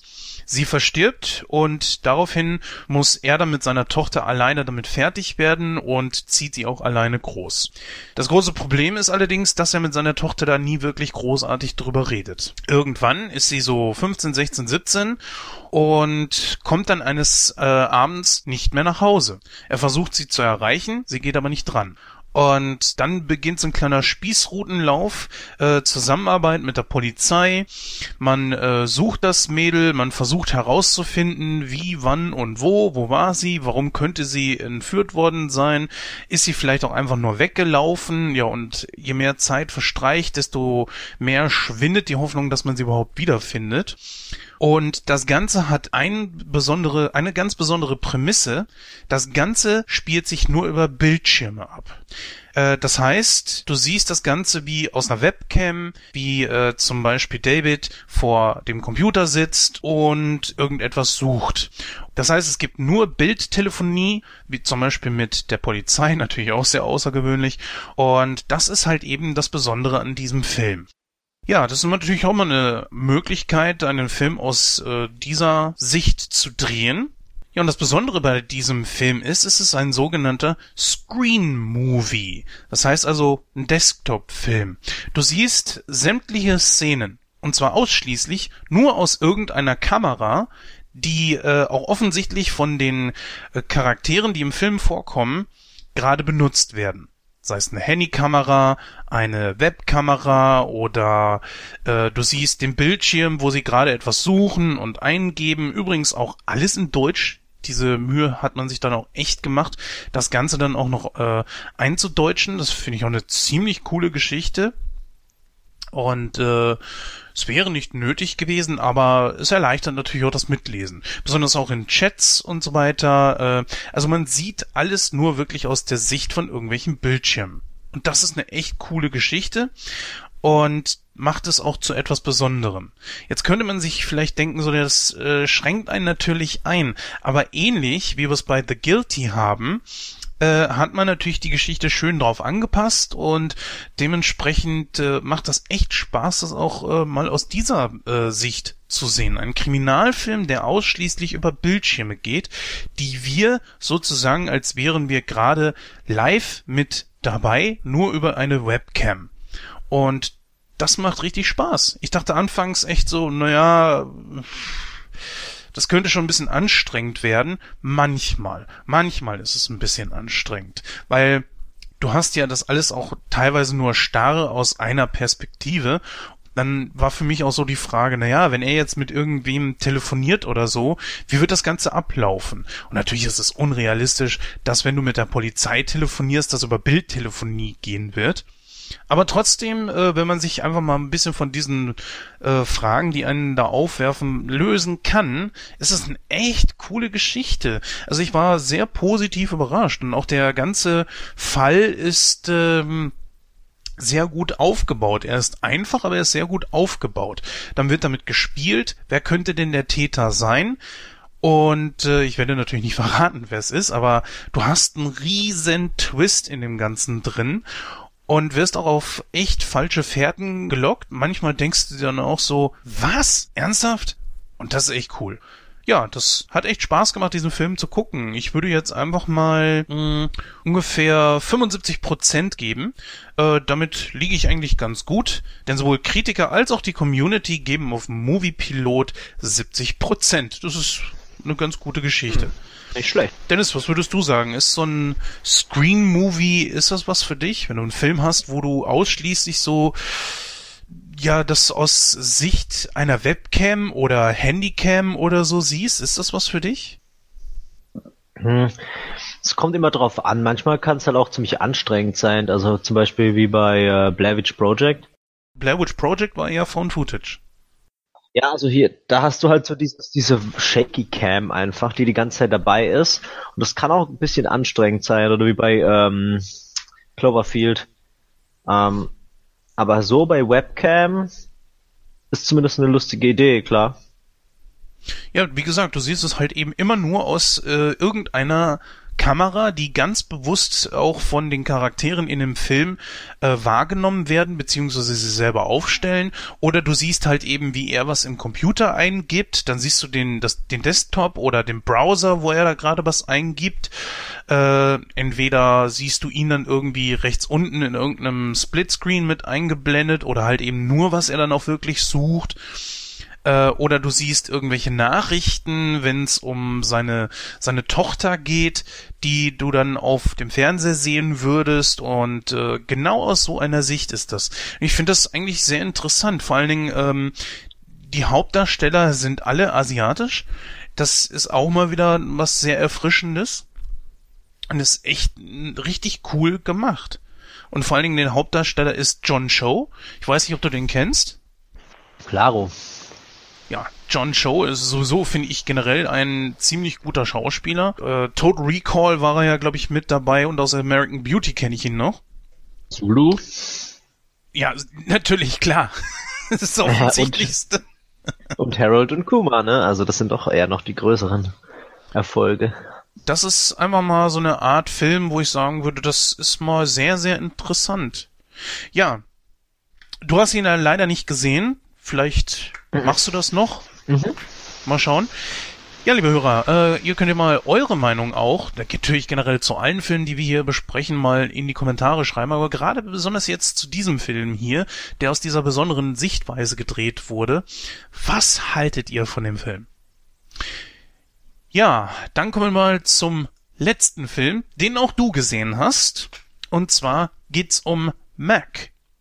Ja, hier war der Kinostart der 9. August, also knapp drei Wochen her. Und äh, dieser Film hat eine Laufzeit von 113 Minuten, hat eine FSK 12. Ja, und ist, kann man sagen, ein Actionfilm. Horrorfilm würde ich jetzt nicht sagen. Äh, Thriller steht hier noch. Ja, in der Hauptrolle haben wir Jason Statham. Zur Handlung. Möchtest du mal kurz eben die Handlung wiedergeben? Es geht um ein Forscherteam, das sich in die Abgründe des Meeres, des tiefen schwarzen Meeres begibt. Und es soll ja angeblich eine, also das Meer ist ja in verschiedenen Schichten aufgebaut und es soll ja wohl eine Schicht geben, die ganz äh, super mega tief ähm, unter dem Ozean, was weiß ich nicht, wie tief das ist. Ähm, und da soll es eine eigene Vegetation geben, also ganz andere Tiere und Pflanzen, wie wir sie kennen. Und ich glaube, das wird auch tatsächlich so geforscht. Und dort soll es ja den ähm, Megalodon geben, Und deswegen Meg, Megalodon, haha, ähm, traut sich da wohl ein U-Boot hinunter und wird dann von einem Viech angegriffen. Ja, man weiß es nicht und die sitzen dann da unten fest und Jason Statham ist quasi ein, ja, gehört zu, eigentlich zu einem Rettungsteam, wird dann gerufen und soll die da rausholen, schafft das tatsächlich und eröffnet quasi einen Strudel oder irgendwie so eine kleine Öffnung, dass dieser Megalodon durch diese Schicht hindurch wandert, was man noch nicht weiß, aber äh, dann später dann natürlich mit ihm auch in Kontakt kommt. Ähm, ja, das meiste spielt sich eigentlich auf der Basis ab, so eine Forschungsbasis und später dann äh, auch auf offenem Meer, wie der Mac, Megalodon Mac dann auch äh, Touristen angreift etc. So ein bisschen so der weiße Hai äh, oder ein noch einer meiner Lieblingsfilme, die auch so ein bisschen unterging, äh, Deep Blue Sea. Ähm, ja, Richtig, genau das ist die Handlung von dem Film. Eigentlich genauso wie du finde ich so Hai-Filme ziemlich cool. Also ich, ich mag sowas. Auch so Riesenhaie irgendwie ist was, das finde ich eigentlich ziemlich geil. Ich habe den Trailer gesehen und dachte mir so, ja, das wird kein Horrorfilm, das wird jetzt auch nicht super ernst werden, aber ist ja okay, wenn der Film von vornherein sagt so, ich habe hier einen, Film mit einem riesigen Hai und der nimmt sich auch nicht selber ganz so ernst dann finde ich das okay, dann weiß ich auch, was ich gucke. Oder nicht? Ja, wobei ich äh, gehofft habe, dass er, oder war er ja auch so ein bisschen, so wie Deep Blue Sea. Also du hast da auch so ein bisschen so Sprücheklopfer drin, sage ich mal, aber nicht so extrem. Aber er ist nicht so übertrieben doof wie jetzt Sharknado oder so oder Sharktopus irgendwas, sondern schon mehr weiße Hai, aber ja, Natürlich hätte ich jetzt auch einen ernsteren Film besser gefunden. Ja, auf jeden Fall macht er halt eben kein Hehl da draus, dass es ein, ein funniger Actionfilm ist. Und das fand ich eigentlich auch in Ordnung. Ich weiß nicht, wer, wie man bei dem Trailer dann auch irgendwie Horror erwarten kann. Und das sollte man bei Movie Pilot ja auch löschen, denn es ist für mich kein Horrorfilm. Naja, es, es ist, ja, ja, so ich meine, Haie, die einen angreifen und übergroß sind, hat ja schon so ein bisschen was mit Horror zu tun. Und eine Grusel ist, glaube ich, zu wenig. Und ich meine, der frisst ja auch die Leute, beziehungsweise ich glaube, das ist auch ein bisschen ein Problem dieser, was ist das, FSK 12? Mhm. Äh, ich bin auch fest davon überzeugt, dass es ein, entweder auf der Blu-ray oder irgendwie einen Uncut gibt mit erweiterten Szenen und dass man entweder hat man es vorgehabt oder man hat es eben rausgeschnitten, äh, viel mehr Leute gestorben sind bei dieser äh, äh, Strandszene. Weil da sieht man eigentlich fast gar nichts, was der Haider macht. Der schwimmt da mal so ein bisschen durch und dann ist auch wieder gut. Aber ich glaube schon, dass er da ein paar Körperteile hier und dort gesnackt hat, äh, was man halt jetzt hier einfach nicht gesehen hat. Weil die Szene war viel zu die war halt einfach da und dann war es schon wieder vorbei. So, okay, irgendwie hat, hat sich das nicht so ganz rund gefühlt. Oder ging's ja, da gebe so? ich dir recht. Ja. Also was ich bestätigen kann, ist, dass jetzt zum Beispiel auf der Deadpool Blu-ray mhm. sind auch unglaublich viele neue Szenen mit dabei, die es vorher nicht gegeben hat. Und das könnte hier natürlich genauso passieren. Natürlich, warum nicht? Es würde den Film auf jeden Fall aufwerten. Beginnen wir einfach nochmal ganz von vorne. Nehmen wir das doch mal wirklich logisch durch. Und da sage ich dir, komm schon bei den ersten Minuten die Ungereimtheiten. Punkt eins: Dieser Hai lebt wo? Im Marianengraben. Dort ist kein Licht. Was passiert mit Lebewesen, die in solchen Untiefen leben, wo es kein Licht gibt? Richtig, sie werden durchsichtig. Die alle dort unten lebenden Tiere sind irgendwie auf irgendeiner ganz skurrile Art und Weise transparent. Der Hai ist es nicht. Auch der, der Oktopus, der dieses Unterwasserfahrzeug da angreift, ist es ebenfalls nicht. Hm. Warum nicht? Wie soll das bitte funktionieren? Das zweite ist ja, oh Wunder, oh Graus, da kommt ja noch mehr mit raus aus dem Marianengraben. Auch dieses Wesen ist ja nicht äh, durchsichtig. Wie, wie, wie soll das funktionieren? Sicher, dass die alle durchsichtig sind. Also ich meine, eigentlich ja. Eigentlich von der Evolution her müsste das so passiert sein. Über so langen Zeitraum müsste sich der Hai an die Umgebung angepasst haben. Oder die Haut müsste wenigstens verblasst sein. Denn mhm. die meisten dort unten lebenden Tiere sind transparent. Ich glaube nicht alle, aber äh, oder Krebs und so weiter sind alle ziemlich hellhäutig. Mhm. Ja. Das wurde mhm. im Vorfeld ja auch schon gesagt. Das kann irgendwo nicht so ganz hinhauen. Ja, was natürlich cool ist, äh, verschiedene Szenen. Die eine Szene haben wir ja schon im Trailer gesehen, wo er, ich mag das ja, wenn so Haie so völlig aus dem Dunkeln heraus, aus dem Schatten des Wassers so plötzlich auf einen zukommen, so ganz langsam und dann dreht sich das Mädel da so um und dann äh, ist hinter ihr dieser riesige Hai und beißt dann in diese Kuppel rein. Das ist, fand ich schon ziemlich cool. Ja. Also es gibt geile Szenen in dem Film, das muss man auf jeden Fall schon mal sagen. Was ich überhaupt nicht gebraucht hätte, wäre diese Hintergrundgeschichte von dem Hauptcharakter, der von Jason Statham gespielt wurde. Mhm. Wie hieß er noch? John, Jonas Taylor, genau. Das hätten sie sparen können. So. Denn es hat die Geschichte nicht vorangebracht. Dann wiederum war ja äh, Bing Bing Lee war ja mit dabei die spielt ja den Charakter Suyin. Mhm. Die hat ja so eine Art Liebesgeschichte mit ihm irgendwie begonnen, die mhm. aber auch nicht so richtig zum Ende geführt wurde, wo man, wo ich mich auch fragte, so, eigentlich, wo wollt ihr denn eigentlich mit diesem Film hin? Ich meine, mhm. hat dich das nicht gestört? Ja, das war so Liebelei am, am Rand, würde ich das fast nennen, was halt bei solchen, ja, Katastrophenfilmen oder irgendwelchen solchen Thrillern ja immer irgendwie zusammenbringt oder was auch immer.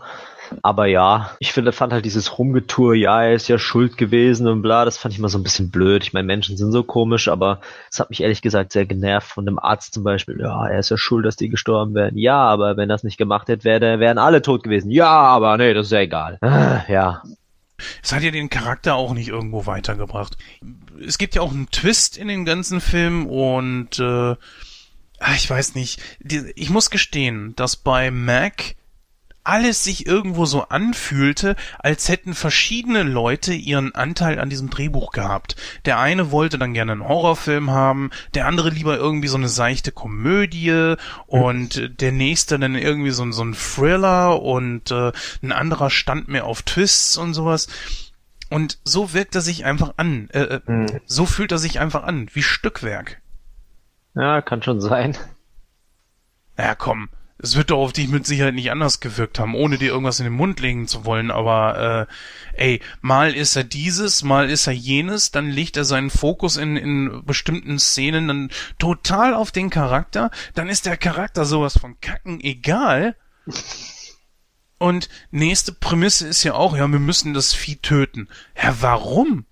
Ey, das, ich glaube, einer hat's ja auch angesprochen in dem Film Du kannst doch hier nicht gleich äh, irgend so ein prähistorisches Viech einfach so töten.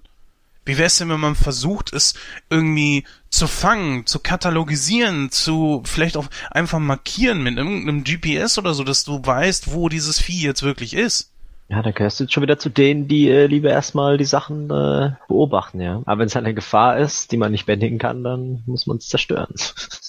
Aber ja, theoretisch. Aber ja, das kann schon sein, dass viele Köche daran beteiligt waren. Aber was hast du dir denn von dem Film denn eigentlich erhofft? So nach dem Motto, das ist so wie der weiße Hai? Ja, eigentlich schon. Oder wie Deep Blue Sea. Der ist ja auch, der ist zwar ernst, aber nicht ganz so, äh, aber hat halt trotzdem den Charakter, okay, oh shit, da ist ein Hai, der macht uns Ärger, das wird böse enden. Ja gut, Und bei Deep Blue Sea 1 da war's das einzige, was mich wirklich gestört hat, waren diese CGI-Haie und dass sie äh, rückwärts schwimmen konnten.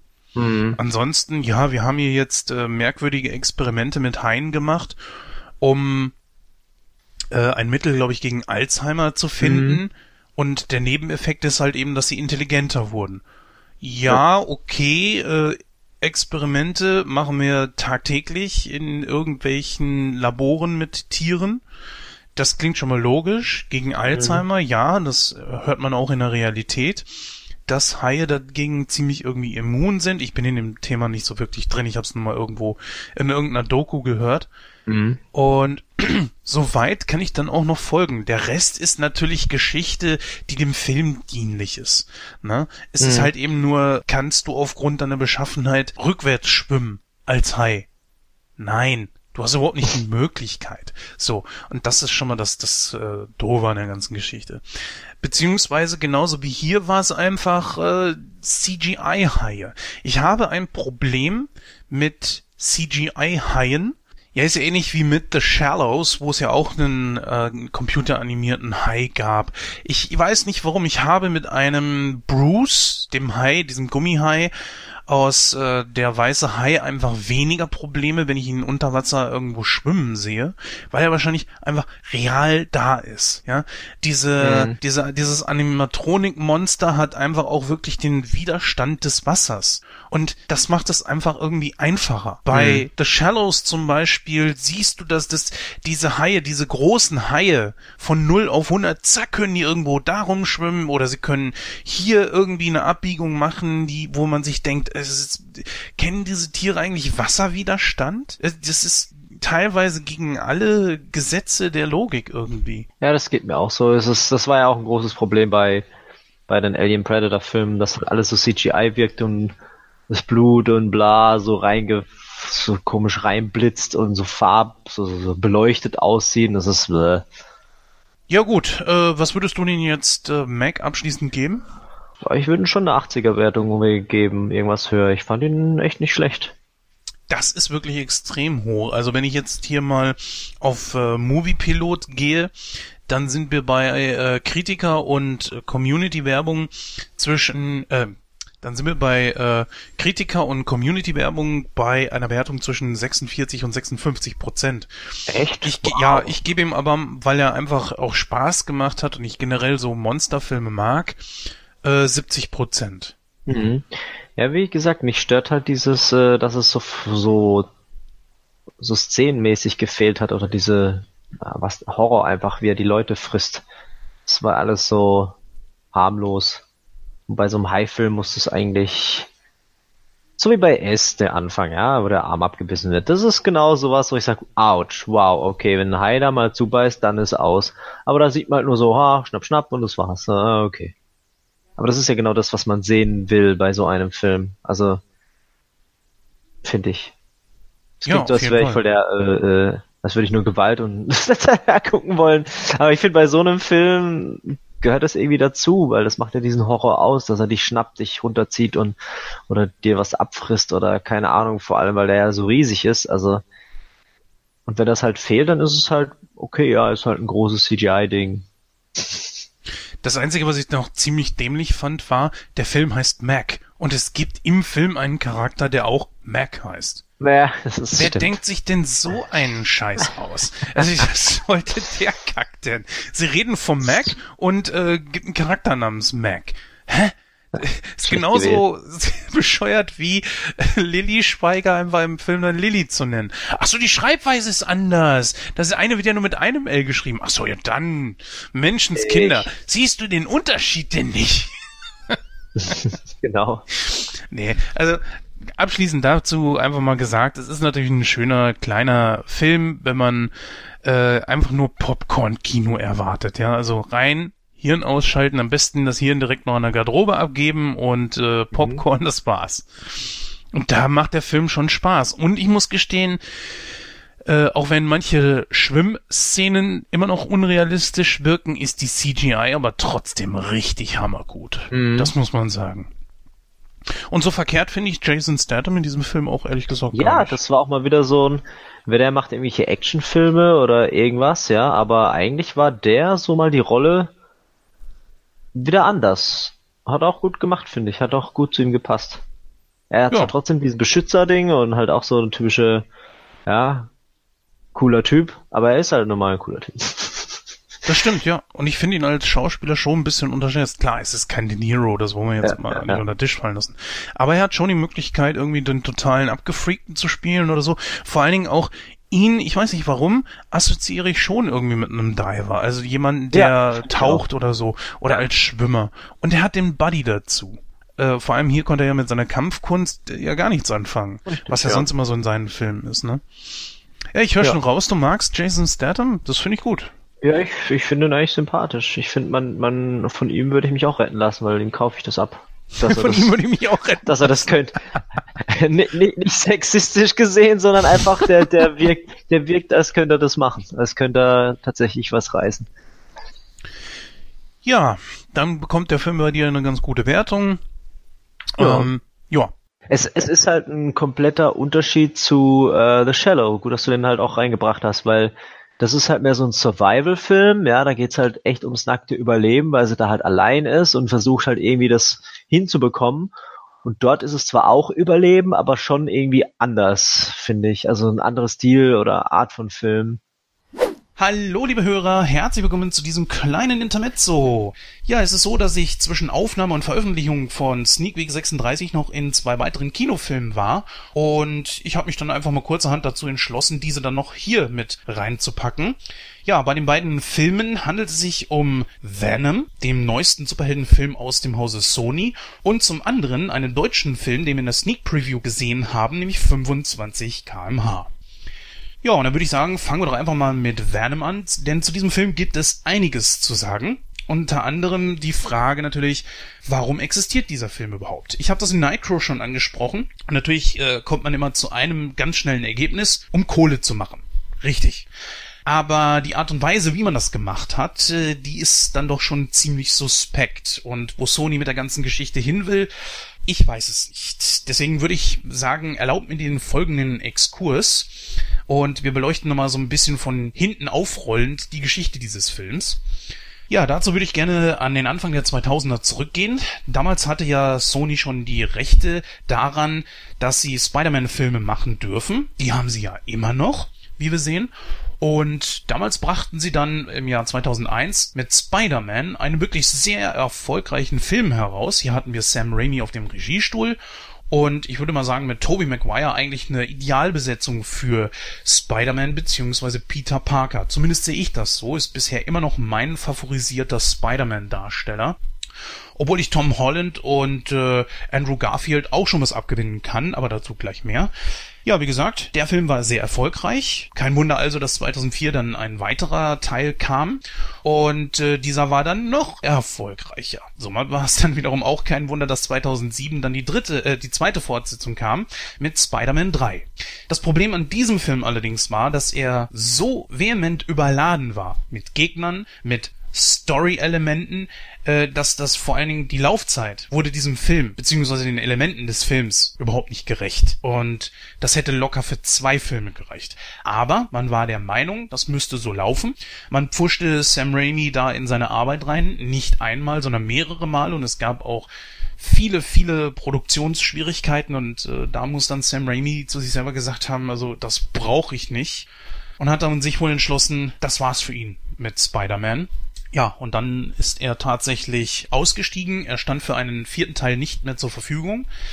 Ja gut, den Regisseur auszutauschen, das ist ja nicht unbedingt immer irgendwie was Schlechtes. Wenn wir uns jetzt mal an Aliens und Alien erinnern, den ersten und den zweiten Teil, da waren es auch jeweils zwei andere Regisseure und die beiden Filme sind super. Äh, es gibt ja auch noch das Beispiel von Star Wars, der Originaltrilogie, war es ja auch so. War es ja in jedem Film ein neuer Regisseur und die Teile sind gut geworden. Ne? Ich glaube, da sind wir uns dann auch alle einig. Gut, doch vor der Kamera sollte natürlich schon derselbe Cast stehen.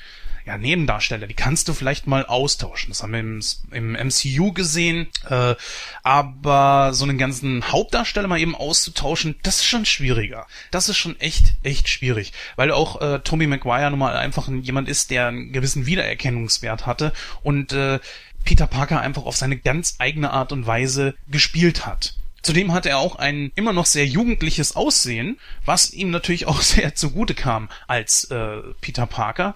Aber das Problem war, dass Tobey Maguires äh, Teilnahme an einem vierten Film an die Teilnahme von Sam Raimi geknüpft war. Und Sam Raimi, wie schon erwähnt, war raus. Somit stand auch Tobey Maguire für einen vierten Teil nicht mehr zur Verfügung.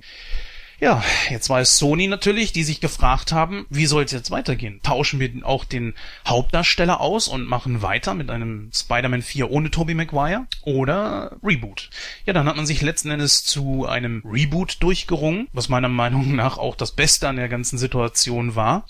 Gut, was daraus entstanden ist, das äh, steht natürlich auf einem ganz anderen Blatt, aber trotzdem wäre eine Fortsetzung des äh, der alten Spider-Man-Trilogie ohne Tobey Maguire für mich ehrlich gesagt undenkbar gewesen. Und trotz so schlecht der dritte Teil eigentlich auch ist, ist er immer noch so gut, dass man sich locker immer noch angucken kann.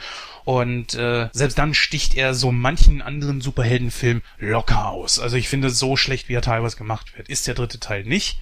Aber das hatten wir auch schon in Nightcrow. Wenn man möchte, der kann sich da gerne die entsprechenden Rezensionen dann bei uns mal durchhören, denn wir haben Spider-Man 1 bis 3 natürlich auch schon besprochen. Ja, was dann kam, nannte sich The Amazing Spider-Man. Ein komplett neuer Cast, eine ähnliche neue Geschichte. Ja, und man hatte natürlich mit Andrew Garfield jetzt auch einen neuen Hauptdarsteller. Er hatte ein schweres Erbe anzutreten, das muss man ihm aber auch zugestehen. Und ich fand, so schlecht als Peter Parker Schrägstrich Spider-Man war er nun nicht. Doch ähm, der erste Amazing Spider-Man stand echt unter einem schlechten Stern. Man hat ihm wirklich Schlechtes prognostiziert und auch teilweise gewünscht. Also die Fans sind ja wirklich rigoros, was das betrifft. Und äh, trotzdem allerdings kam ein Film heraus, der doch durchaus sehbar war. Ich finde, er konnte an keinen der alten Filme anknüpfen, definitiv nicht, aber er war trotzdem für einen Reboot gar nicht so schlecht. Er ist annehmbar. Nur kam dann natürlich auch Amazing Spider-Man 2, Rise of Electro. Und dieser war ähnlich überladen wie Spider-Man 3. Und trotzdem kann er Spider-Man 3, obwohl auch dieser der schlechteste der Reihe war, äh, nicht das Wasser reichen. Amazing Spider-Man 2 spielte zwar sein Geld ein, aber Sony war sich schon sehr bewusst, dass sie da mit diesem Film nur Murks auf die Beine gestellt haben. Und letzten Endes war es dann auch so, dass man auch hier gesagt hat, Schluss aus, äh, wir müssen uns da was anderes überlegen. Und nun war man natürlich im Zugzwang. Was sollte man also machen? Wieder von vorne beginnen? Natürlich, die einzige Möglichkeit. Aber wie? Und da kam es dann zu einer sehr überraschenden Übereinkunft zwischen Disney, Schrägstrich Marvel und Sony. Da haben nämlich Sony dann gesagt, okay, wir geben euch die Rechte, also das, die Möglichkeit, Spider-Man ins MCU, das ja richtig erfolgreich läuft, immer noch, nach über zehn Jahren jetzt, dass man den dort mit einbindet. Ja, es war auch ein neuer Hauptdarsteller gefunden, Tom Holland, der jetzt äh, Peter Parker Schrägstrich Spider-Man äh, verkörpert und äh, es gab auch sehr sehr erfolgreiche drei Auftritte von ihm im MCU, unter anderem auch einen wirklich gar nicht so schlechten Solofilm. Es wird ja auch noch ein zweiter kommen und ich finde die wirklich gut. Nur Sony scheint mit dieser Übereinkunft nicht so ganz glücklich zu sein, denn jetzt haben sie ja immer noch die Rechte und brauchen eigentlich, äh, was das MCU betrifft, wenn es um Spider-Man geht, nur die Hand aufzuhalten. Aber irgendjemand bei Sony muss sich da wohl gedacht haben, hey, wir können ja aus dem ganzen Franchise noch ein bisschen was rausholen. Da gibt's ja noch mehr Charaktere. Nur ob das Ganze ohne einen Spider-Man funktioniert, mh, hm, sagen wir es mal so, einen Spider-Man-Film zu drehen, in dem ein Spider-Man gar nicht erwähnt wird, nicht drin vorkommt, eigentlich komplett totgeschwiegen wird, das ist ein bisschen seltsam. Naja, das Ergebnis sehen wir jetzt hier mit Venom. Wir haben zwar einen wirklich guten Hauptdarsteller, also Tom Hardy ist ja ich glaube mal eigentlich bei fast jedem, äh, über jeden Zweifel erhaben. Aber das große Problem an der ganzen Geschichte ist einfach, dass der Film nicht wirklich gut ist. Aber, naja, beleuchten, fangen wir mal von vorne an. Und zwar, ja, dieser Film startete am 3. Oktober, ist also gerade mal etwas über eine Woche im Kino. Er wird hier auf Moviepilot als Actionfilm, Horrorfilm, Science-Fiction-Film und Fantasy-Film bezeichnet. Fantasy, naja, eher wohl nicht. Horrorfilm schon mal gar nicht. Also es gibt ein paar Elemente, wo ich sagen würde, ja, das ist ein klein bisschen creepy, aber ich meine, hey, FSK 12, da ist klar, dass da nicht viel bei rumkommen kann. Dann hat er eine Laufzeit von 112 Minuten, also knapp zwei Stunden. Und ja, die Handlung, da mache ich es mir jetzt ganz einfach. Ich lese hier jetzt einfach mal das vor, was auf Moviepilot steht. Andere Superhelden schneidern ihr Kostüm in Feinarbeit aus Latex. Das klebrige, teerartige Äußere von Venom ist hingegen ein lebendiger Organismus. Das Alien lebt in einer symbiotischen Koexistenz mit einem äh, menschlichen Wirt, dessen Körper sich es sich bemächtigen kann. So wird der Fotograf Eddie Brock, natürlich Tom Hardy, zum Träger des äh, zähflüssigen schwarzen Aliens, das ihm Superkräfte verleiht. Diese Kräfte haben ihren Preis, denn Venom beeinflusst nicht nur die Persönlichkeit seines Wirtes, sondern übernimmt diese dann teilweise auch. Er fördert die Bereitschaft zu Gewalt und Gewissenlosigkeit. Kein Wunder, dass die Figur in den Comics ihren Ursprung als Superbösewicht erlebte, bevor sie sich zum populären Anti-Helden wandelte. Ja, das ist richtig beschrieben. Im Film wird Venom auf einer, äh, einen seiner gefährlichsten Feinde treffen, nämlich Carnage. Das ist Bullshit. Wer das geschrieben hat, das ist leider falsch. Carnage, wie gesagt, es ist nicht Carnage. Ich weiß gerade nicht, wie dieser Symbiont hier heißt ähm, ergänzen wir das jetzt einfach mal durch den anderen Symbionten. Äh, ja, ist ein Gegenstück von Venom, das ist tatsächlich auch so, obwohl es nicht Carnage ist. Ja, ebenfalls ein Alien, verschafft äh, dem ebenfalls sehr mörderischen und vor allen Dingen sadistischen Cletus Cassidy außergewöhnliche Kräfte, größer als die von äh, Spider-Man und Venom zusammen. So erwartet Venom in seinem ersten eigenen Kinofilm ein formidabler Widersacher. Ja, hier steht natürlich auch noch eine eigene Geschichte, die kann ich gerne auch nochmal vorlesen. Ja, knapp 22 Jahre nach Spideys erstem Auftritt im Amazing Fantasy 15 tauchte die Amazing Spider-Man 252 der Alien-Symbiont zum ersten Mal auf, wenngleich er da noch nicht Venom hieß, sondern nur als Ersatzkostüm zum Einsatz kam. Zum Jubiläum erhielt Venom in The Amazing Spider-Man Nummer 300 von Todd McFarlane, kennen wir ja, Spawn, ne, eine Überarbeitung, eine Origin-Story und seinen Namen. Hier ist der sogenannte Symbiont, ähm, in äh, Abgrenzung zu einem Symbionten natürlich, ein extraterrestrischer Parasit und Zugehöriger der Rasse der Clintar. Wichtigster Wirt ist Eddie Brock, der in Spider-Man 3 von Topher Grace gespielt wurde. ja, ganz toller Darsteller war das. Und im neuen Venom-Film halt eben von Tom Hardy. Der Venom-Film mit Tom Hardy folgt auf das Reboot Spider-Man Homecoming, das in Zusammenarbeit von Sony und Marvel, wie ich ja schon erwähnt hatte, entstand. Während der neue Spider-Man im MCU angesiedelt ist, wird Venom in einem eigenen, düsteren Sony-Universum sein Unwesen treiben. Wir können davon ausgehen, dass die Geschichte unabhängig von den bisherigen Spider-Man-Filmen erzählt wird. Scott Rosenberg und Jeff Pinkner verantworten das Drehbuch, aha, die haben das also verbraucht, Frauen. Ruben Fleischer übernimmt hier die Regie.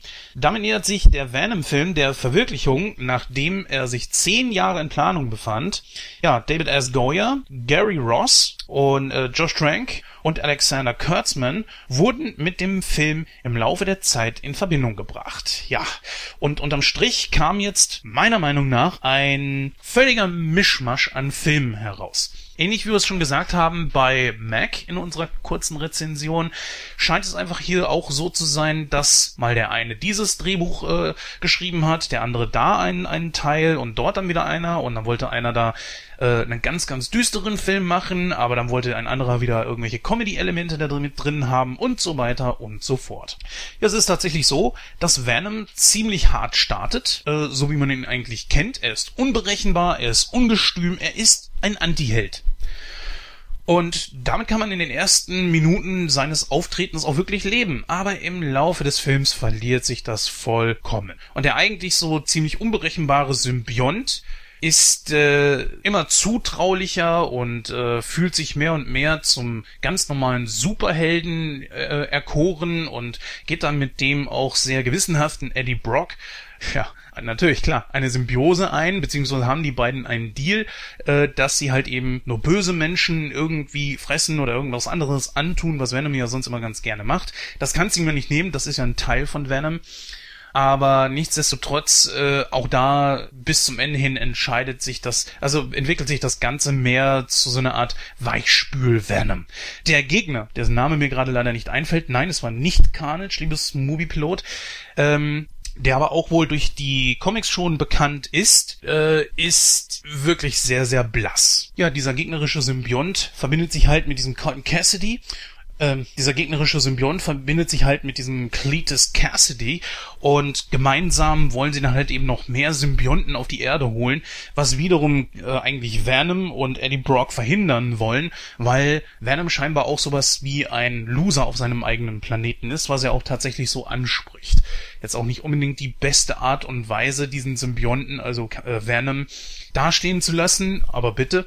Und man merkt einfach so, es ist irgendwie total, ein, ein totales Chaos. Dann wiederum muss ich gestehen, dass äh, das CGI in diesem Film einfach totaler Rotz ist. Allein der Endkampf der beiden Symbionten gegeneinander ist so schlecht gemacht. Du erkennst noch nicht mal teilweise, wer ist nun wer und, und dann zerfließen sie ineinander. Dazwischen siehst du irgendwo Eddie Brock und Cassidy dann auch noch, aber auch CGI animiert.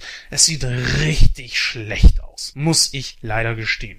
Es gibt ein paar gute Karlauer in dem Film. Einer ist zum Beispiel, dass Venom sagt äh, zu Eddie Brock, du hier spring aus dem Fenster, das ist irgendwie das 20. Stockwerk oder so und äh, Eddie Brock sagt, nein, das äh, mach ich nicht und Venom versucht ihn dann zu überreden und sagt dann spring, spring, spring, dann gibt's direkt einen Hardcut und man sieht, wie äh, Eddie Brock dann vor einem Fahrstuhl steht und dann sagt Venom in seinem Geist dann so, Weichei. Ich meine, es ist witzig, in Ordnung. Es gibt ein paar gute Witze da drin. Will ich, will ich im Film auch gar nicht nehmen. Aber wie Gordon das ja auch schon so oft gesagt hat, auch der schlechteste Film kann es an ein oder zwei Stellen schaffen, dich zum Lachen zu bringen. Der Film ist einfach nicht das, was ich mir daraus, äh, ja, was ich mir davon erwartet habe. Und ich muss ganz ehrlich gestehen, dass ich nicht verstehe, was Sony jetzt eigentlich wirklich damit vorhat.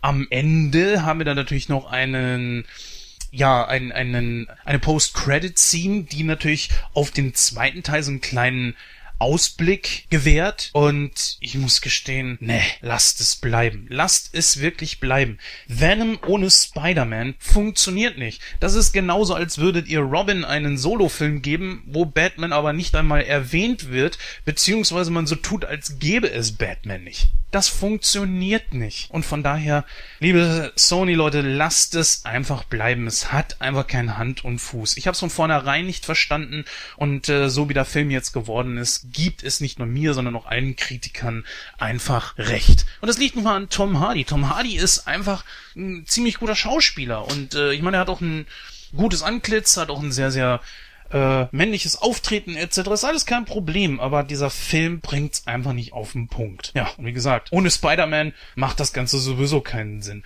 weil Venom ist kein Held, er ist ein Anti-Held und zwar verfolgt er nur seine eigenen Interessen und nicht die der Menschen, sondern er hilft nur da, wo es ihm selber auch hilft. Und seine größte Existenz liegt nun einmal darin, dass er nach Spider-Mans Leben trachtet und nur mit Spider-Man zusammenarbeitet, wenn er gar keine andere Wahl hat. Naja.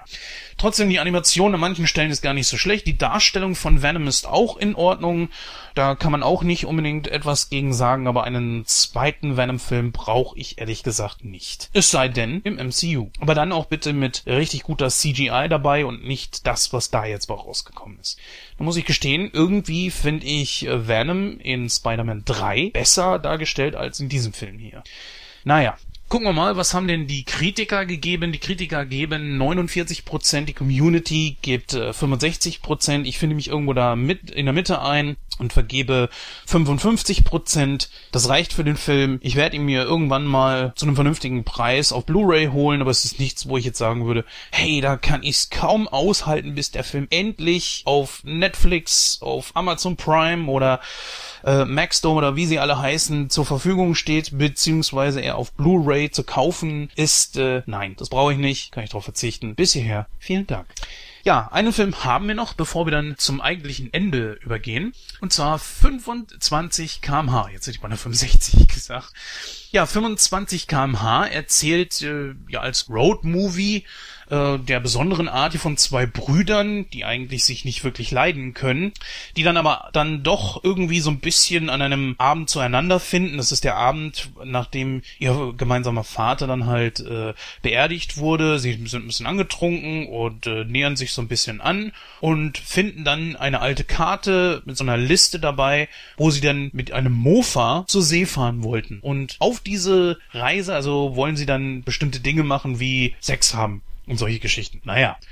Gesagt, getan. Noch am selben Abend, auch im volltrunkenen Zustand, fahren sie dann mit ihren beiden Mofas los und auf dieser Reise lernen sie sich auch besser kennen. Sie haben eigentlich so keinen großartigen Kontakt zueinander gehabt und das war's. Ja, das war's.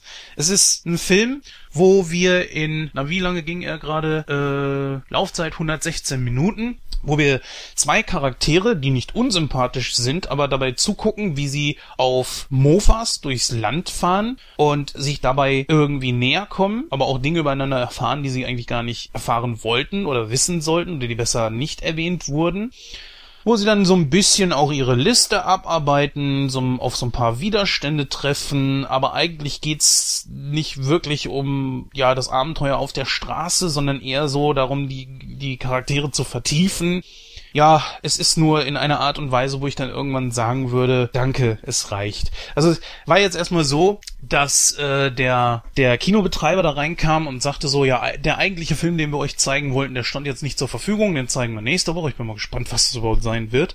Und dann dachte ich mir schon so, oh nee, ey, bitte nicht. Sie hatten, er meinte, den Film, den sie jetzt zeigen würden, den hätten wir schon im Trailer vorhin gesehen. Und dann dachte ich mir, bitte nicht diese Harpe Kerkeling-Verfilmung.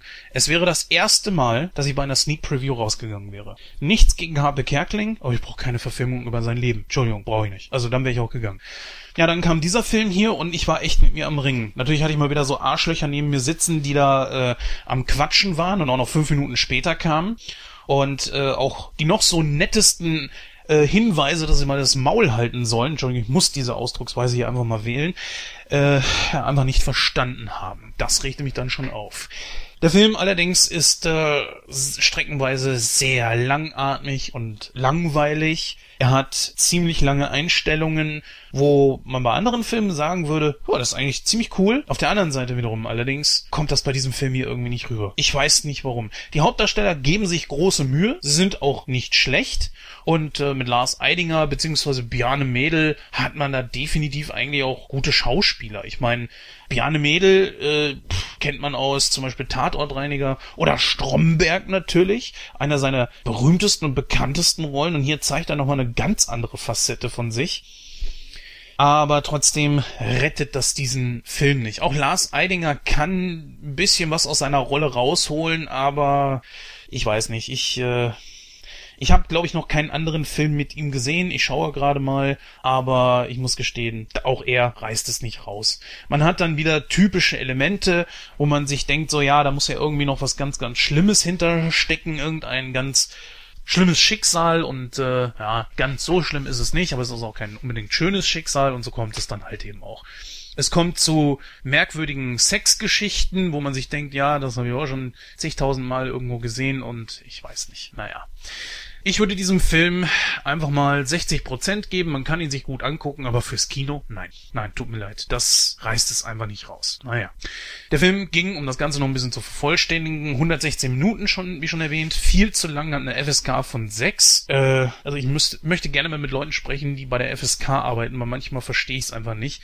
Du siehst hier fast Brüste etc. pp und es wird von Sex gesprochen, wie sich eine am Hintern des anderen mit ihrer mit ihrem Geschlechtsteil reibt. Hä? Und das ist jetzt freigegeben ab sechs. Okay. Also bevor ihr das bewertet, bitte hört doch auf zu kiffen und zu saufen. Irgendwas stimmt bei euch nicht. Naja. Äh, die Witze sind eigentlich auch ganz okay und ja, der Film wird am 31.10.2018 starten. Wenn ihr ihn dann gesehen habt und euch noch an diese Ausgabe hier erinnert, dann schreibt doch einfach mal eure Meinung dazu in die Kommentare. Entweder auf unseren Social Media Seiten, unserer Homepage oder auch auf dem YouTube Kanal, wo ihr jetzt, äh, wie ihr schon anfangs gehört habt, Sneak Week jetzt künftig auch laufen wird. Das würde uns natürlich sehr interessieren. Ja, damit bin ich mit diesen beiden Filmen dann auch durch und äh, jetzt kommt eigentlich nur noch die ursprüngliche Verabschiedung und dann übergebe ich mal an uns. Gut, liebe Hörer, ja, das war's an dieser Stelle mit der 36. Ausgabe von Sneak Week. Jetzt mal mit richtig, richtig viel am Programm und ich hoffe, es hat euch gefallen. Schreibt doch einfach mal eure Meinung dazu in den Kommentaren. Wie gesagt, diese Ausgabe hier ist jetzt die erste, die es auch auf unserem YouTube-Kanal zu sehen gibt. Nightcrow TV. Und äh, ja, dann könnt ihr jetzt auch zukünftig da eure Bewertungen hinterlassen. Hinterlasst dort dann einfach auch mal äh, einen Daumen nach oben, wenn euch die Ausgabe gefallen hat. Abonniert dann am besten auch gleich noch den Kanal und natürlich nicht vergessen, die kleine Glocke da zu aktivieren, damit auch immer Bescheid darüber bekommt, wenn eine neue Folge bei uns auf unserem YouTube-Kanal online geht. Oder ihr besucht einfach mal unsere Facebook- oder Twitter-Seite oder am traditionellsten so richtig oldschool-mäßig unsere Internetpräsenz www.nightcrow.de. Ja, in diesem Sinne sage ich mal Tschüss, bis dann und wir hören uns dann in der nächsten regulären Ausgabe von Nightcrow, der Filmcast, wo der Dennis auch übrigens wieder mit dabei sein wird. Mhm. Dann sage ich auch mal Adios und es war mir eine Ehre, in der YouTube-Premiere dabei zu sein. und äh, hoffe, ihr habt noch weiterhin Spaß und viel Spaß beim Filme gucken natürlich. Bis demnächst. Tschüssi. Bye bye.